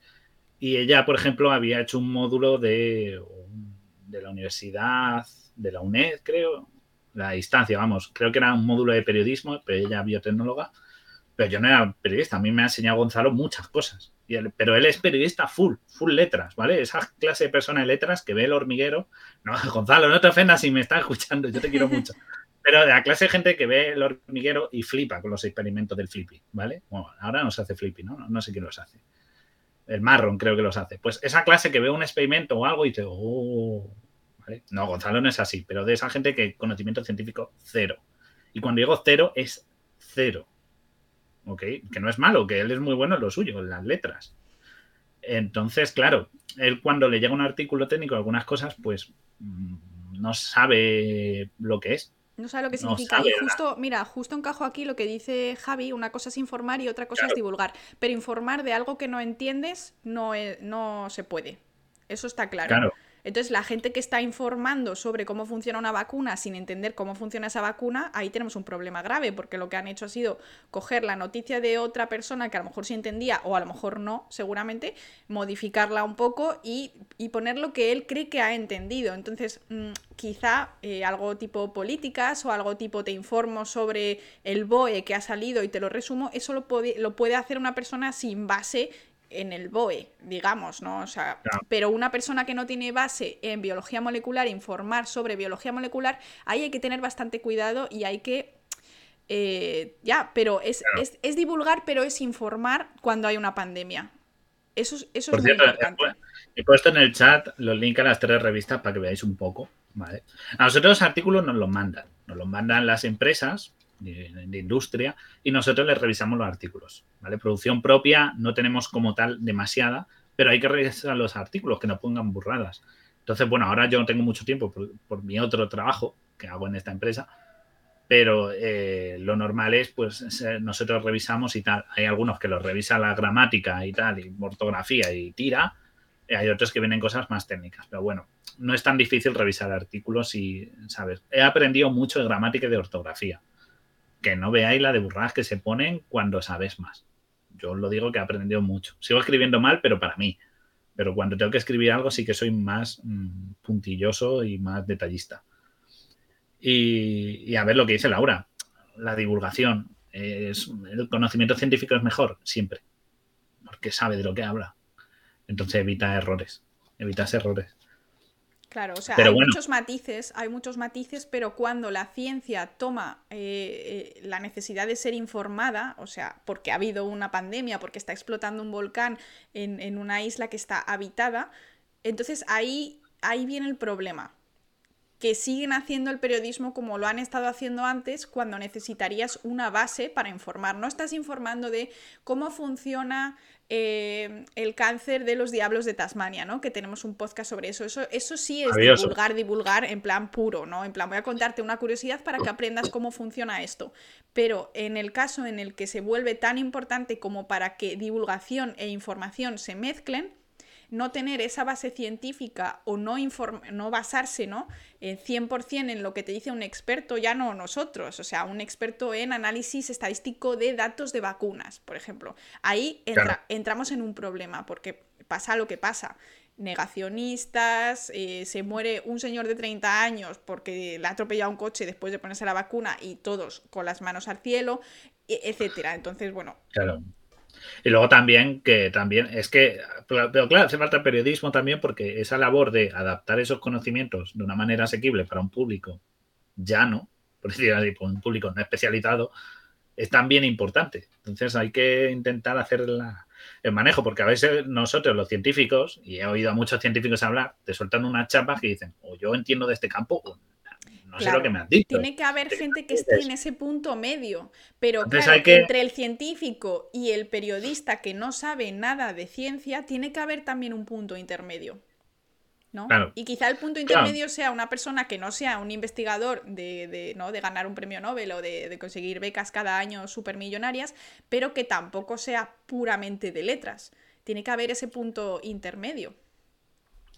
Claro, a lo mejor lo que habría, no sé si existe ya algún grado, pero un grado de periodismo científico bien, con una formación básica de ciencia en varios campos y una formación básica en, periodismo para saber comunicar y divulgar, yo creo que tiene mucha salida, ¿eh? pero espero que no, porque nos hace la competencia. Pero yo lo veo como algo muy interesante. Que se saque un este, pero bien, una titulación bien, oficial y que empiece a tener su alcance. Porque veo que es un campo que está muy poco trillado, que el periodista es muy periodista tradicional. Y eso a lo mejor no es tan bueno pero yo qué sé, tampoco soy yo periodista para empezar a criticar. ¿eh? si no, luego se me tira al cuello los de letras y no. pero, vamos. Pero es lo mismo, ¿no? Es lo que decíamos al principio. Puedes ser periodista con un máster en ciencia, que al final haces cinco años de periodismo y un año de ciencia, que abarcas todas las carreras que duran cinco años y te quedas corto, ¿no? Y puedes ser científico, tener un una base, ¿no? Uno que sea especializado en biología, otro que sea especializado en física, otro en química, etcétera, y que estas personas hagan un máster en comunicación, es decir, que también, decían por ahí, los científicos también tenemos que escribir muchísimo. claro, pero es verdad que nosotros escribimos, cuando escribimos una publicación, pues yo he escrito en plan eso, un artículo no técnico con tu bibliografía, materiales y métodos, tal, tal, Y es verdad que el vocabulario y las formas no son iguales que cuando escribes pues, una entrevista o estás escribiendo un reportaje, porque algún reportaje he hecho, sino que es muy distinto la manera en que lo tienes que enfocar. Y eso es muy interesante y te da una, igual que no es lo mismo que cuando hago un guion para el camarote o cuando en mi momento escribía críticas o, análisis, pues eh, tienes que buscar eh, un vocabulario distinto y manejable. Igual que cuando escribo un, un micro relato de 100 palabras, pues tampoco eh, lo que busco es otra cosa. Entonces cada uno hace ese hincapié y eso se nota mucho. Parece que es, escribe mucho, sí, pero son cosas totalmente distintas. Es totalmente ajeno lo uno de lo otro. Es un mundo. Sí, sí, sí. Pero no, o sea, no podemos anclar a, a una persona en, una esquina, en plan, tú como eres científico no puedes tocar absolutamente nada que tenga que ver con comunicación y están comentando por aquí el ejemplo de Naucas, que son un montón de científicos que se dedican a, pues, a escribir blogs, a hacer vídeos, a hacer cositas también de ciencia y que dicen que les da muchas vueltas a las secciones de ciencia de los periódicos. Sí, sí, sí. Nosotros eso lo hemos comentado un montón de veces. Y yo muchas veces leo las noticias y no, se, y no se entiende la mitad de lo que dicen. Entonces, bueno. Claro, en plan, como, bueno, como hay ciencias complejos y no te enteras del todo es lo normal. Y es como, no, eso no debería ser así. Entonces, claro, es eso. Y cuando llega, por ejemplo, yo lo noto porque a veces nos mandan artículos técnicos. De verdad, nos manda porque una empresa eh, o una investigación que se ha hecho sobre purificación de aguas para uso cosmético, por ejemplo.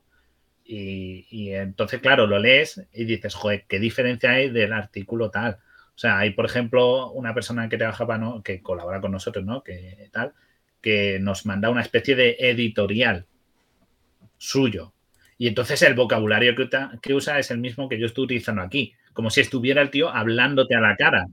Entonces, para corregirlo es, es, es, totalmente, ya os digo, distinto o incluso peor, porque a intentar ser muy natural en el vocabulario y plasmarlo en papel, cometes errores de bulto, porque es muy difícil escribir eso. Sin embargo, un artículo técnico es sota, caballo y rey y, vas muy directo y al hueso. Entonces, ya os digo que, es esto igual. Aprender a escribir una entrevista. La primera vez que escribí una entrevista dije, ¿qué cojones le pregunta a este señor?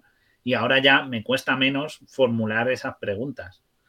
O sea, y me lo dice mi compañero, ya he aprendido. Claro. Obviamente yo tengo su experiencia, aparte de él, es más mayor que yo. Pero... Lo hablamos tú y yo muchísimo. eh, si escuchamos nuestro primer programa, nos morimos de la vergüenza porque no teníamos ni la dicción, ni, o sea, ni la manera de hablar. Ni sabíamos escribir. Sí, ni sabíamos escribir, ni sabíamos hacerlo como sin actuar, ¿no? Estábamos, nos daba vergüenza y en, casi un año, ¿no? Empezamos en diciembre, más o menos, vamos a hacer un año desde que empezamos el podcast y, un medio año así en Twitch.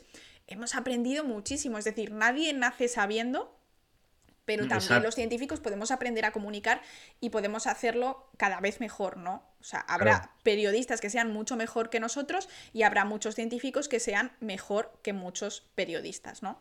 Y comentaban por aquí eh, que me ha gustado eh, aún y con todo, ni un periodista ni un científico puede competir con un talento comunicador sin estudios, de estos que, nacen ¿no? con este talento. bueno, pero eso es como. pero a los canales conspiranoicos me refiero, porque son muy buenos comunicadores. Es decir, al final es algo que te tiene que ser innato. Si no se te da bien comunicar, tú puedes aprender, ¿no? Puedes mejorar y demás, pero si desde cero no se te da bien, tanto la ciencia como comunicar, como contar, contar hilos, no lo vas a hacer bien, es así. Claro, luego está eso, lo cuanto tengas en tu ficha de personaje en puntos de carisma. O sea, hay gente que, que, yo conozco que, pues, que no tiene una buena labor comunicativa de público, es un, pues, son personas más tal o son demasiado campechanas, por decirlo así, y hablan de cierta manera y tal. No voy a no menciono a nadie en concreto, ¿eh? digo que he conocido a lo largo del tiempo. No hablo de nadie en concreto y que son muy tímidas y tú dices, joder, esta persona para hablar en público o para hablar en, tal, no, no tal, o para hablar formal con un cliente no tiene esa capacidad. Y hay gente que dices, joder, es que el tío tiene, o la tía tiene una labia que, se lo lleva de calle. Es sí, que, sí, sí, Es que, es que le escuchas, es que no puedes parar de mirarle. Y no sabes, es, brujería. Hay gente que tiene eso. eso pero eso es el innato. Y el innato. Muy poca gente, obviamente. Aquí, es suerte es, como los artistas, ¿no? La gente que, dibuja muy bien, muchas veces le preguntan, jo, qué suerte que dibujas bien. Y el 99% de ellos te va a decir siempre, no, es que estoy 10 horas al día dibujando desde que tengo 12 años. Claro. Entonces, sí, a lo mejor yo tenía tendencia a que me gustase dibujar, pero claro, yo dibujo así de bien con 30 porque llevo eh, por lo menos 15 dibujando 10 horas, al, 10 horas al día. Y entonces esto es lo mismo. Efectivamente, efectivamente, ahí está, ahí está la cosa. Pero dice, mira que me caes bien y ahora me caes mejor. ¿Por qué lo dices de los dos? ¿A papá o mamá? Por, por Nachitis, creo que están ahí ah, hablando entre ellos. Dice, que bueno, que, son varias cosas, el ánimo, la sugestión de los conspiranoicos, una buena edición de vídeo. Es verdad, ¿eh? que hay gente que, hablando de los conspiranoicos, que tiene muy buenos vídeos. Yo los veo, ¿eh? me gusta verlos y digo, joder, qué locura, pero luego digo, pero mira que viene, es que me gusta escucharlo, ¿eh? Pues yo sé que es mentira, pero a veces, ¿verdad? Mundo desconocido. Pero dice que es muy importante también que se suma la sugestión de la persona que ve. Eh, también esto es algo muy importante en divulgación científica. Esto se está como yendo un poco de madre. Ya hemos como repasado toda tu vida, pero creo que está interesante el... bueno, falta la última cosa, que es en lo que me dedico también, que es que estamos montando una serie en IFEMA que aquí vamos a soltar pelotazo en directo, pelotazo informativo. Yo monto una feria en IFEMA, Esta empresa tiene varias revistas, tiene otras dos más de construcción y de energía y de energía. En esas no trabajo, a mis compañeros. Y, luego montamos una feria en IFEMA, ¿vale? Vienen un montón de empresas del sector farma y biotech, así que si busquéis trabajo, por lo menos el listado de esas empresas os puede ser útil para echarle un ojo a ver qué hay. ¿verdad? Eso yo se lo pasaba a Laura para que buscara. Pero muchas empresas en España son muy de conferencia. Claro, son pequeñas, pero bueno. Mucho. Ojo, ¿eh? Claro, eso es verdad. Pero bueno, ahí también hay vienen grandes compañías, vienen cosas como Biomerier, Telstar, que seguro que os suena. Eh, a ver, así alguna gorda que me acuerde ahora no me acuerdo con las prisas, pero bueno. y tenemos ciclos de conferencias, tenemos ciclos de conferencias y talleres. Es gratis venir a la feria, ¿vale? Es una feria profesional, o sea, se viene a hacer negocio, pero hay conferencias. Entre las conferencias vamos a tener a Barbací y a Margarita del Val.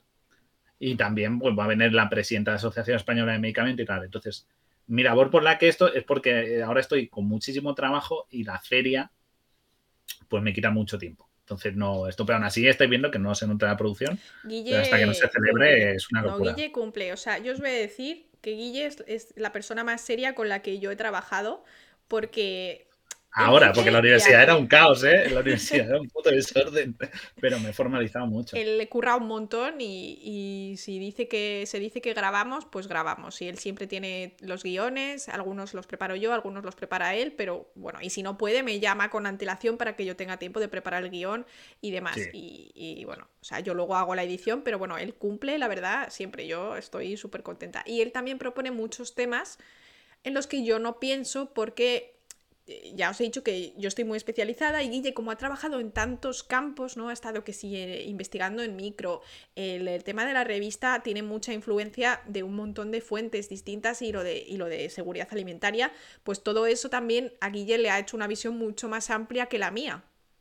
Entonces yo creo que por eso también complementamos muy bien. Claro, aparte de que siempre, siempre, siempre estoy consumiendo contenido, siempre, de YouTube, muchísimo.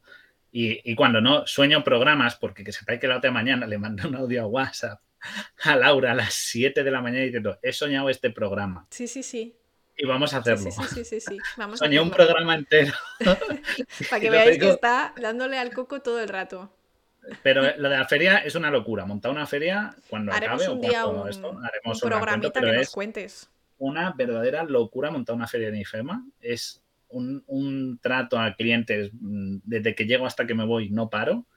Pero de nuevo, yo sigo aprendiendo. Ahora ha venido un informático nuevo a la empresa, lleva como un año y pico, Guille, se llama Guille como yo, esto callo, y, estoy aprendiendo a hacer cosas de informática que me enseña y tal, y he aprendido a, aprender a utilizar nuevas plataformas que, digitales y, hacer página web. La página web, antes de que la corrigiera el informático, la hice yo, ¿vale? Con un servicio de atención que tenía en Argentina, para WordPress si tenía dudas o algo no lo podía programar.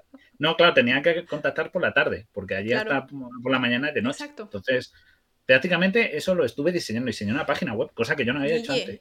preguntan si va a haber canapés en IFEMA. ¿Has preparado uh, los canapés? No, porque por el COVID no se pueden dar cócteles, amigo. No. La vida del canapero. Yo también lo he pensado, pero no. Hay un canapero que, ¿eh? sepáis, que sepáis que me he fijado que en IFEMA hay un señor mayor que es un canapero que va con su mochilita y tal, pero es un señor que no sé por qué entra a las ferias, porque conseguía su pas y tal, y viene a comer y a llevarse cosas. Me da mucha cosa porque un señor mayor y me da más penita que otra cosa, pero ya lo hemos visto en varias ferias. Y ya le conoce. El canapero de las ferias de IFEMA. Sí, sí, sí, sí, lo tenemos fichado, ¿eh? Qué maravilla. Eh, él, no molesta, ¿eh? Es un señor tal, no sé, no sé nada más de él, pero nos, preguntan por aquí, no tiene nada que ver con el tema, pero ¿qué sabes de mapaches? Si quieres, cuenta. Que, lavan la comida. Cuenta cómo empezó el podcast y por qué surgió el tema de Ataulfo y todo. Cuenta, cuéntalo, porque es otra pues faceta de ti, ¿no? El, podcast también. Claro, porque la, la cosa surgió porque a mí en mi curro soy el que sabe hacer de todo. ¿Vale? Como aprendo de todo, pues sé hacer de todo y dijeron, hay que montar webinars. Y hemos estado montando webinars en pandemia, bueno, pues para sacar un dinero y las webinars son gratuitas de temas del sector y los ponentes son los de las empresas. Y montamos uno de eh, vacunas COVID. Interesantísimo. estaba, estaba de moda, ¿verdad? Sí, vino Luis en Juanes, estuvo, estuvo Arriaza, estuvo... no estuvo Vicente Larraga, estuvo un compañero suyo que no me acuerdo ahora, me dicen siempre, no es Pedrerol, no me acuerdo. Y Margarita del Val estuvo, ¿vale? Tuvimos 900 personas en directo conectadas, no como ahora que tenemos 50, ojo, 50 personas, que a mí me parece la hostia. Ya tenéis más que algunas empresas que han venido al webinar pagando, o sea que... Eh, y bueno, pues estuvo muy bien y tal. Yo dije a Laura, oye, y a los que eran biólogos les dije, oye, tíos, que digo, tía, están, va a venir tal, tal, va a estar súper guay, es súper de bio, veníos y tal. Lo estuvieron viendo y Laura claro, Laura Oviedo dijo, oye, podríamos hacer tal. Y lo, el podcast pues surgió y fue una, venga, que, no hay huevos, que no hay huevos. Es pues". que, a ver, a mí me parece. venimos arriba. Estábamos en plena pandemia, estaba todo lleno de bulos. Eh, mi suegra me estaba diciendo que si, que si el COVID esto, que si el COVID lo otro, mi madre lavando toda la comida como si fuese el fin del mundo, ¿no? Y yo vi eso, que lo hicieron tan bien, fue tan informativo, fue súper interesante. Y dije, la podéis ver aún, ¿eh? Y dije, Guille, Guille, vamos a hacer un podcast. Llevo años queriendo hacer un podcast. Fabio, quiero hacer un podcast. Fabio, quiero hacer un podcast. Y siempre me decía, haz el puto podcast. dice, ya, pero es que yo así, sola, nada, no sé, me da cosa, ¿no? Cuando acabe esto, cuando tal. Le digo, Guille, ¿quieres hacer un podcast? Y me dice, sí, quedamos el sábado. Hicimos una reunión de Discord y nació el podcast. Estuvimos como en una semana pensando nombres como auténticos enfermos. el camarote de no sé qué, el, cohete de tal. O sea, como una auténtica locura. Y. Ahí en el chat he dejado la, conferencia porque está subida en YouTube, así que os la podéis fumar a fondo dos horas. Así que la podéis usar ahí en el chat si le queréis echar un, echar un ojo. Eh, bueno, voy a dejar, luego vuelves un saludito. Y sí, fue eso, fue una de que quiero montar esto, no hay huevos. Vamos, es que. Pues claro. Entonces la idea era hacer un podcast. Mi idea era hacer un podcast, pues, más serio, más informativo, pero Guille dijo, venga, ¿por qué no le damos el teatrillo, ¿no? Esa, ese punto un poco más divertido al empezar cada programa, nos hacemos una mascota. Y... Claro, la imagen de marca, ¿no? Porque claro, que fuese un podcast de ciencia el camarote de Darwin y tal. Sí, que fuese todo un lore, ¿no? Que estábamos en el camarote, estamos aquí en el camarote, vuestra emisora clandestina a bordo del Beagle, que nos tenemos que ir a aguas internacionales para informar de cosas, para que no lleguen, pues eso, los conspiranoicos, no nos encuentren los gobiernos, para que podamos informar de manera libre. Y pues dentro de esa historia que nos montamos, pues nació Ataulfo, ¿no? Sí, porque Ataulfo era en el primer programa, los que no lo hayan escuchado, programa cero, eh, pasaba de que nosotros robábamos el Bigger, nos lo teníamos hecho mierda y lo reconstruíamos. Y estaba tan hecho mierda que tenía hasta un mapache dentro. Sí. Y el mapache se quedó gracioso y me gustó la idea y le puse el nombre a Ataulfo. Ataulfo era una, un muñeco que usábamos en una parte de rol y a un NPC de cachondeo. Era una patata con ojos, literalmente. que era una patata con ojos. Era un rollo Minion, como los de Gru, pues algo así. Y la llamamos Ataulfo, pues se nos ocurrió. Y me gustó mucho el nombre de Ataulfo y se heredó. Y ahí pues fuimos añadiendo. Y por eso los contenidos pues son un poco más variados, ¿no? Intentamos siempre y, creamos la imagen de marca. Igual no llamamos oyentes ni nada, polizones. Es una categoría única. Exacto. El camarote. Como si estuvierais metidos, no sé, ahí bajo las mantas escuchando porque pues, os habéis colado en el barco de la ciencia, ¿no? En el Beagle, el famoso el de Darwin, que fue específicamente por eso, ¿no? Entonces, no sé, nos, y, los teatrillos, los teatrillos como de que se nos colaba un zombie a bordo, o el otro día con el de Hablo de Tasmania en un cuarto, es decir, con cosas más curiosas y poder jugar con, con ese, como dice Fabio, ¿no?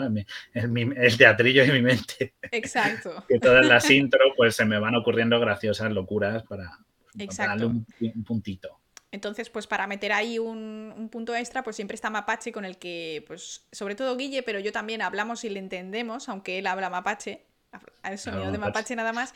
Y por eso, pues, cuando luego empezamos Twitch, él se puso por eso Guille y el Mapache porque somos los tres, formamos el camarote de Darwin, entonces tengo que estar yo, tiene que estar Guille, pero también tiene que estar el mapache. Claro. Así que, ah, pues ahí está, Ataulfo.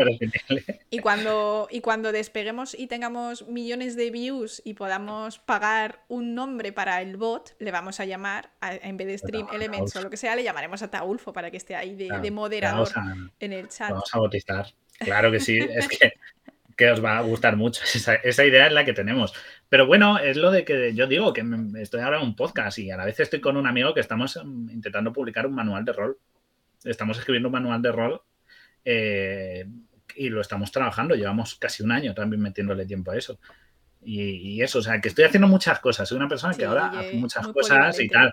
Y a la vez escribo en una revista de rock, en una publicación online que me, hace pase para ir a conciertos de rock. Estuve en el Madrid Fest de rock. Mira, lo tengo aquí.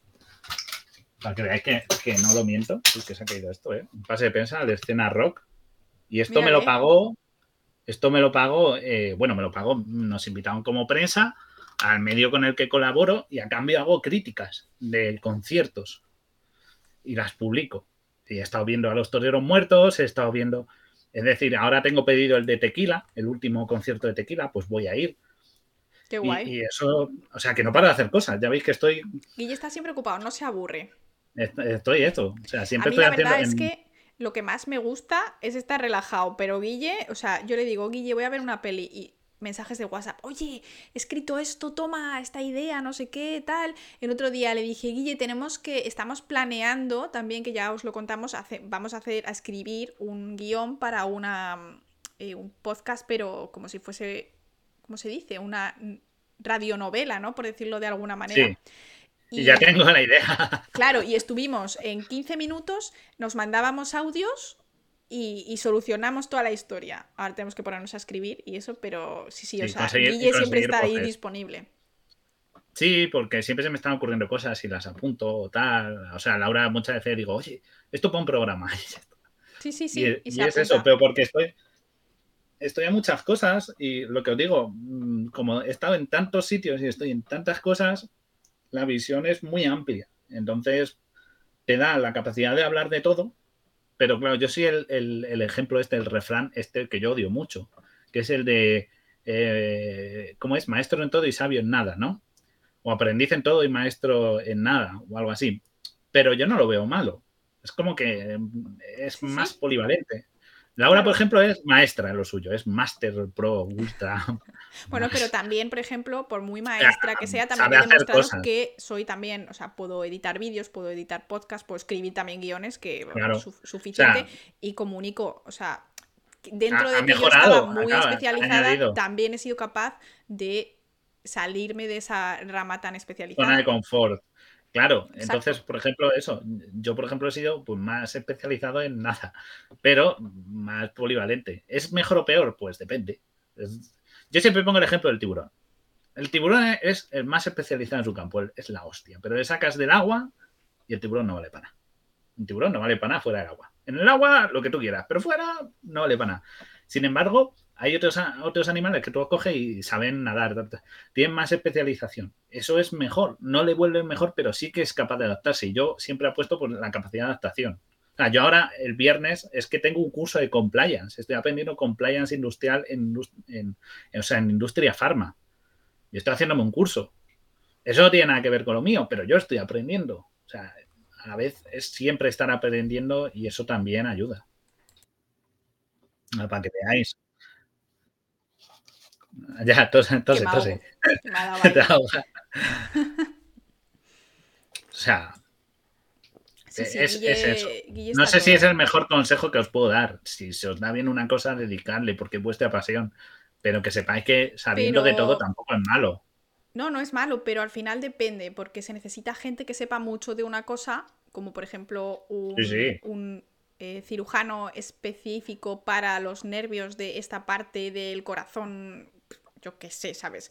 Eh, algo así, o personas que están descubriendo, que están tan especializadas y que han descubierto las vacunas de ARN mensajero. Y luego necesitas gente que sea un poco más polivalente, es decir, no es mejor o peor, es depende de lo que acabes, donde acabes, lo que os, siente bien y lo que os vaya bien, como se suele decir, pero vamos, que no sé, yo, eh, esta es mi esto, mi, mi, mi vida, esta ha sido mi vida. Pero así, con teatrillo, pero yo qué sé, ¿no? Que es lo que es a mí lo que se me da bien. A mí me cuesta muy poco adaptarme a muchas situaciones. Entonces, y aprendo muy rápido.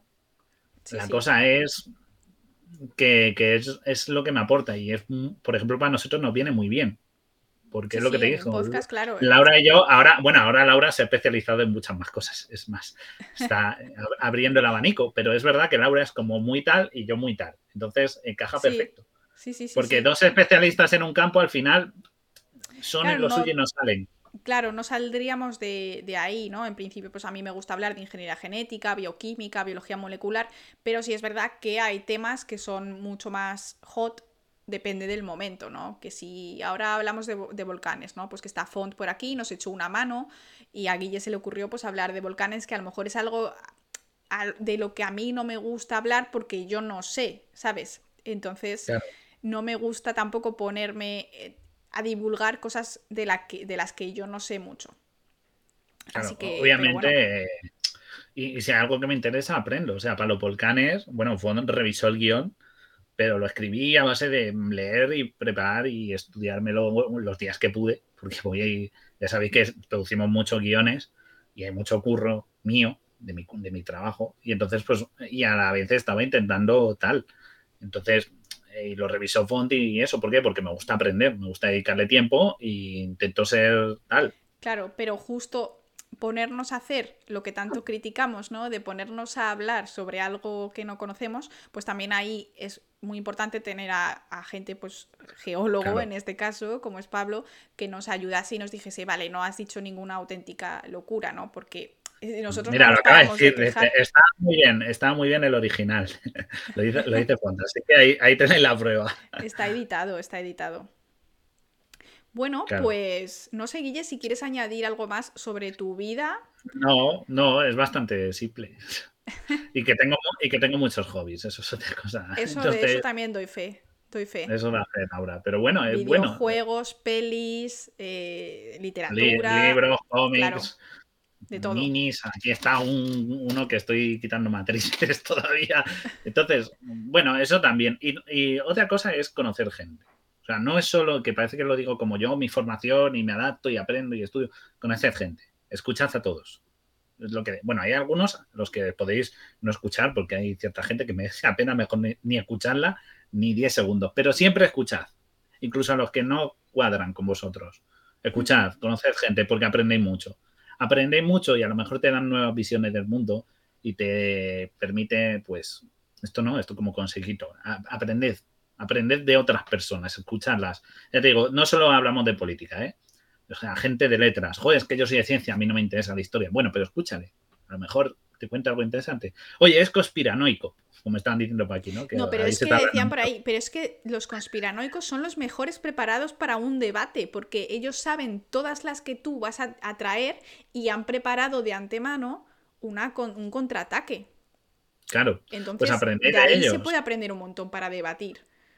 O si no os gusta, o, esto, oye, pues esto no, salid de vuestra zona de confort. Salir de la zona de confort te hace, mm, te, amplía mucho tu conocimiento y te hace aprender. O sea, tú, no me gusta el jazz, pues, pues ahora me voy a poner a escuchar jazz y voy a probar a ver qué tal. Oh, pues mira, sí. Oye, nunca he visto cine, yo qué sé, el cine kinky español, muy recomendable, por cierto, que van a sacar ahora una película, ¿no? La de esto, la de la línea de la frontera, o algo así se llama, creo. Pues nunca lo he visto, pero oye, voy a probar a vérmelas y aprendes. Y, ah, esto, hostia, esta era la España de hace años, joder, ¿cómo era? ¿Qué cambio? ¿Cómo funcionaba tal? Vale, pues es un reflejo. Oye, nunca he leído filosofía, pues voy a buscarme filósofos con libros cortitos o obras cortas, o si no, un canal de YouTube que me lo explique para ir entendiendo la base de la filosofía. O me leo el mundo de Sofía, pues me lo leo. O sea, eh, esto, eh, adquiriendo de todos y con gente que conozcáis, pues la escucháis y aprendéis. A lo mejor no queréis volverle a hablar porque son subnormales, pues vale pero aprende siempre eso. Y os sirve también para saber qué es lo que no toleráis y lo que sí. Y, o sea, eso es muy importante.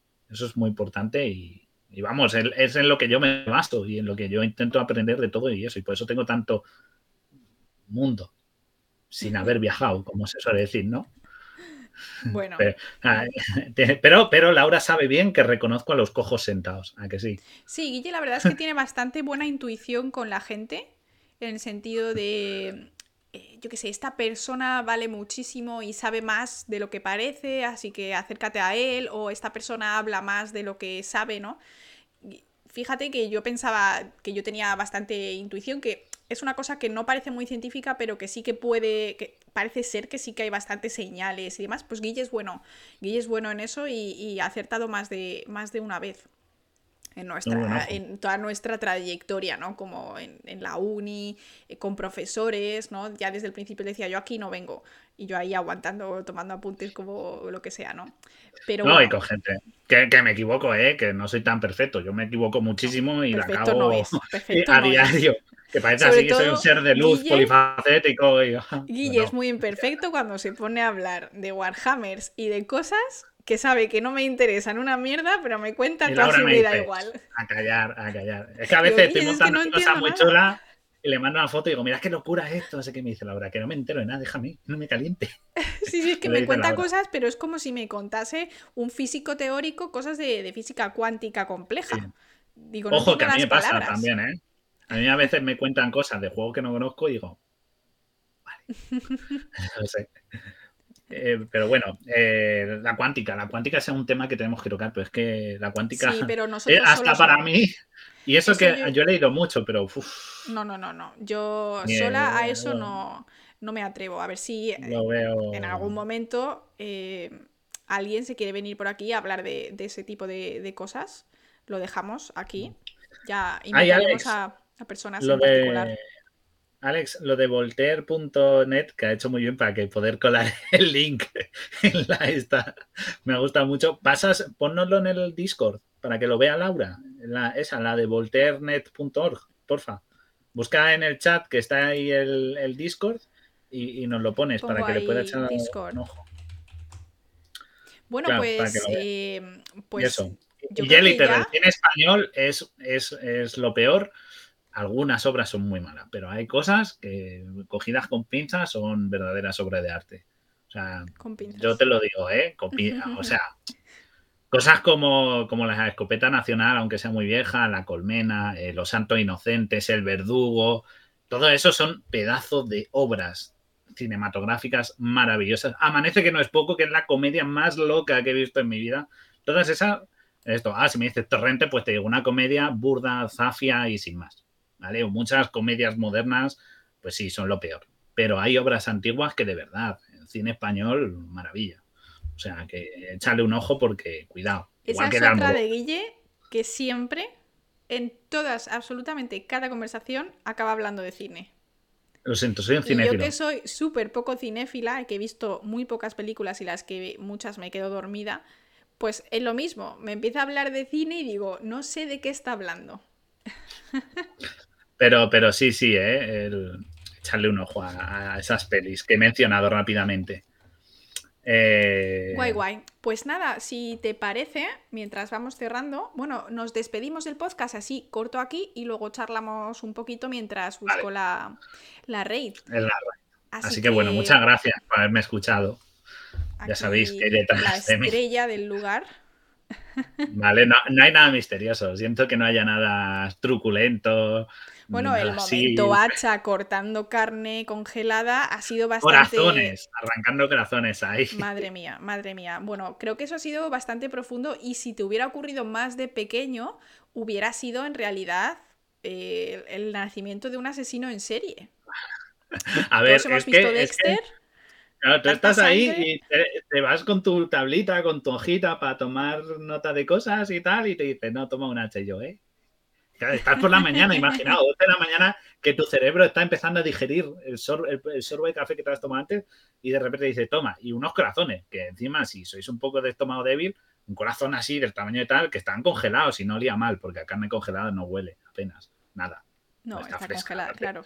Pero, pero tú lo coges y que te, te caiga un corazón en la mano y tú tal, hostias, joder. A lo mejor te echas ahí todas las pues, tripas, ¿sabes? Todavía queda la posibilidad de que en realidad Guille, uno de sus múltiples hobbies sea ser un poquito asesino en serie. Nunca lo sabremos, no creemos que esto lo cuente en directo, pero podría ser realmente la parte oscura y que ese asesino en serie en realidad se llame Ataulfo. y de ahí, oye, podría ser. Podría ser. El asesino del mapache, ¿eh? ¿Te imaginas? Yo, siempre saludo Va las matando escaleras, haciendo sonidos, sonidos de mapache cuando matas.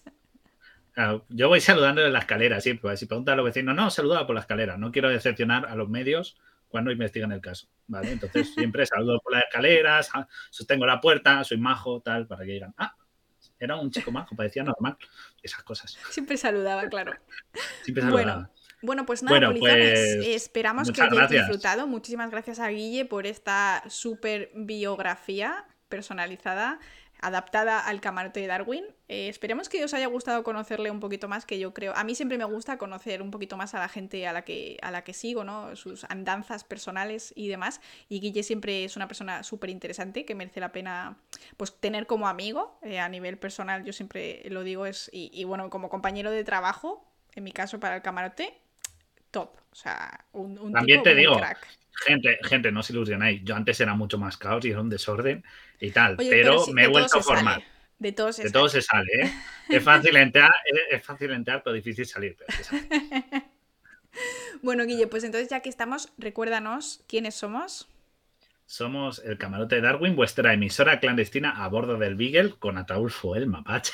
Eso es. y con Laura aquí a mi lado. Y bueno, pues ya sabéis, nos seguís en redes sociales, Twitter, Instagram, Twitch, Laura Floresciencia. Twitch, Laura Floresciencia, en TikTok también está Laura, en el Twitter que es Camarote Darwin, en podcast, en iVoox, en Spotify y en YouTube y en Apple Podcast y ya no me acuerdo de más cosas. En Instagram que también tiene Laura. Estamos everywhere, donde busquéis. Vosotros ponéis Camarote Darwin y ya lo vais viendo.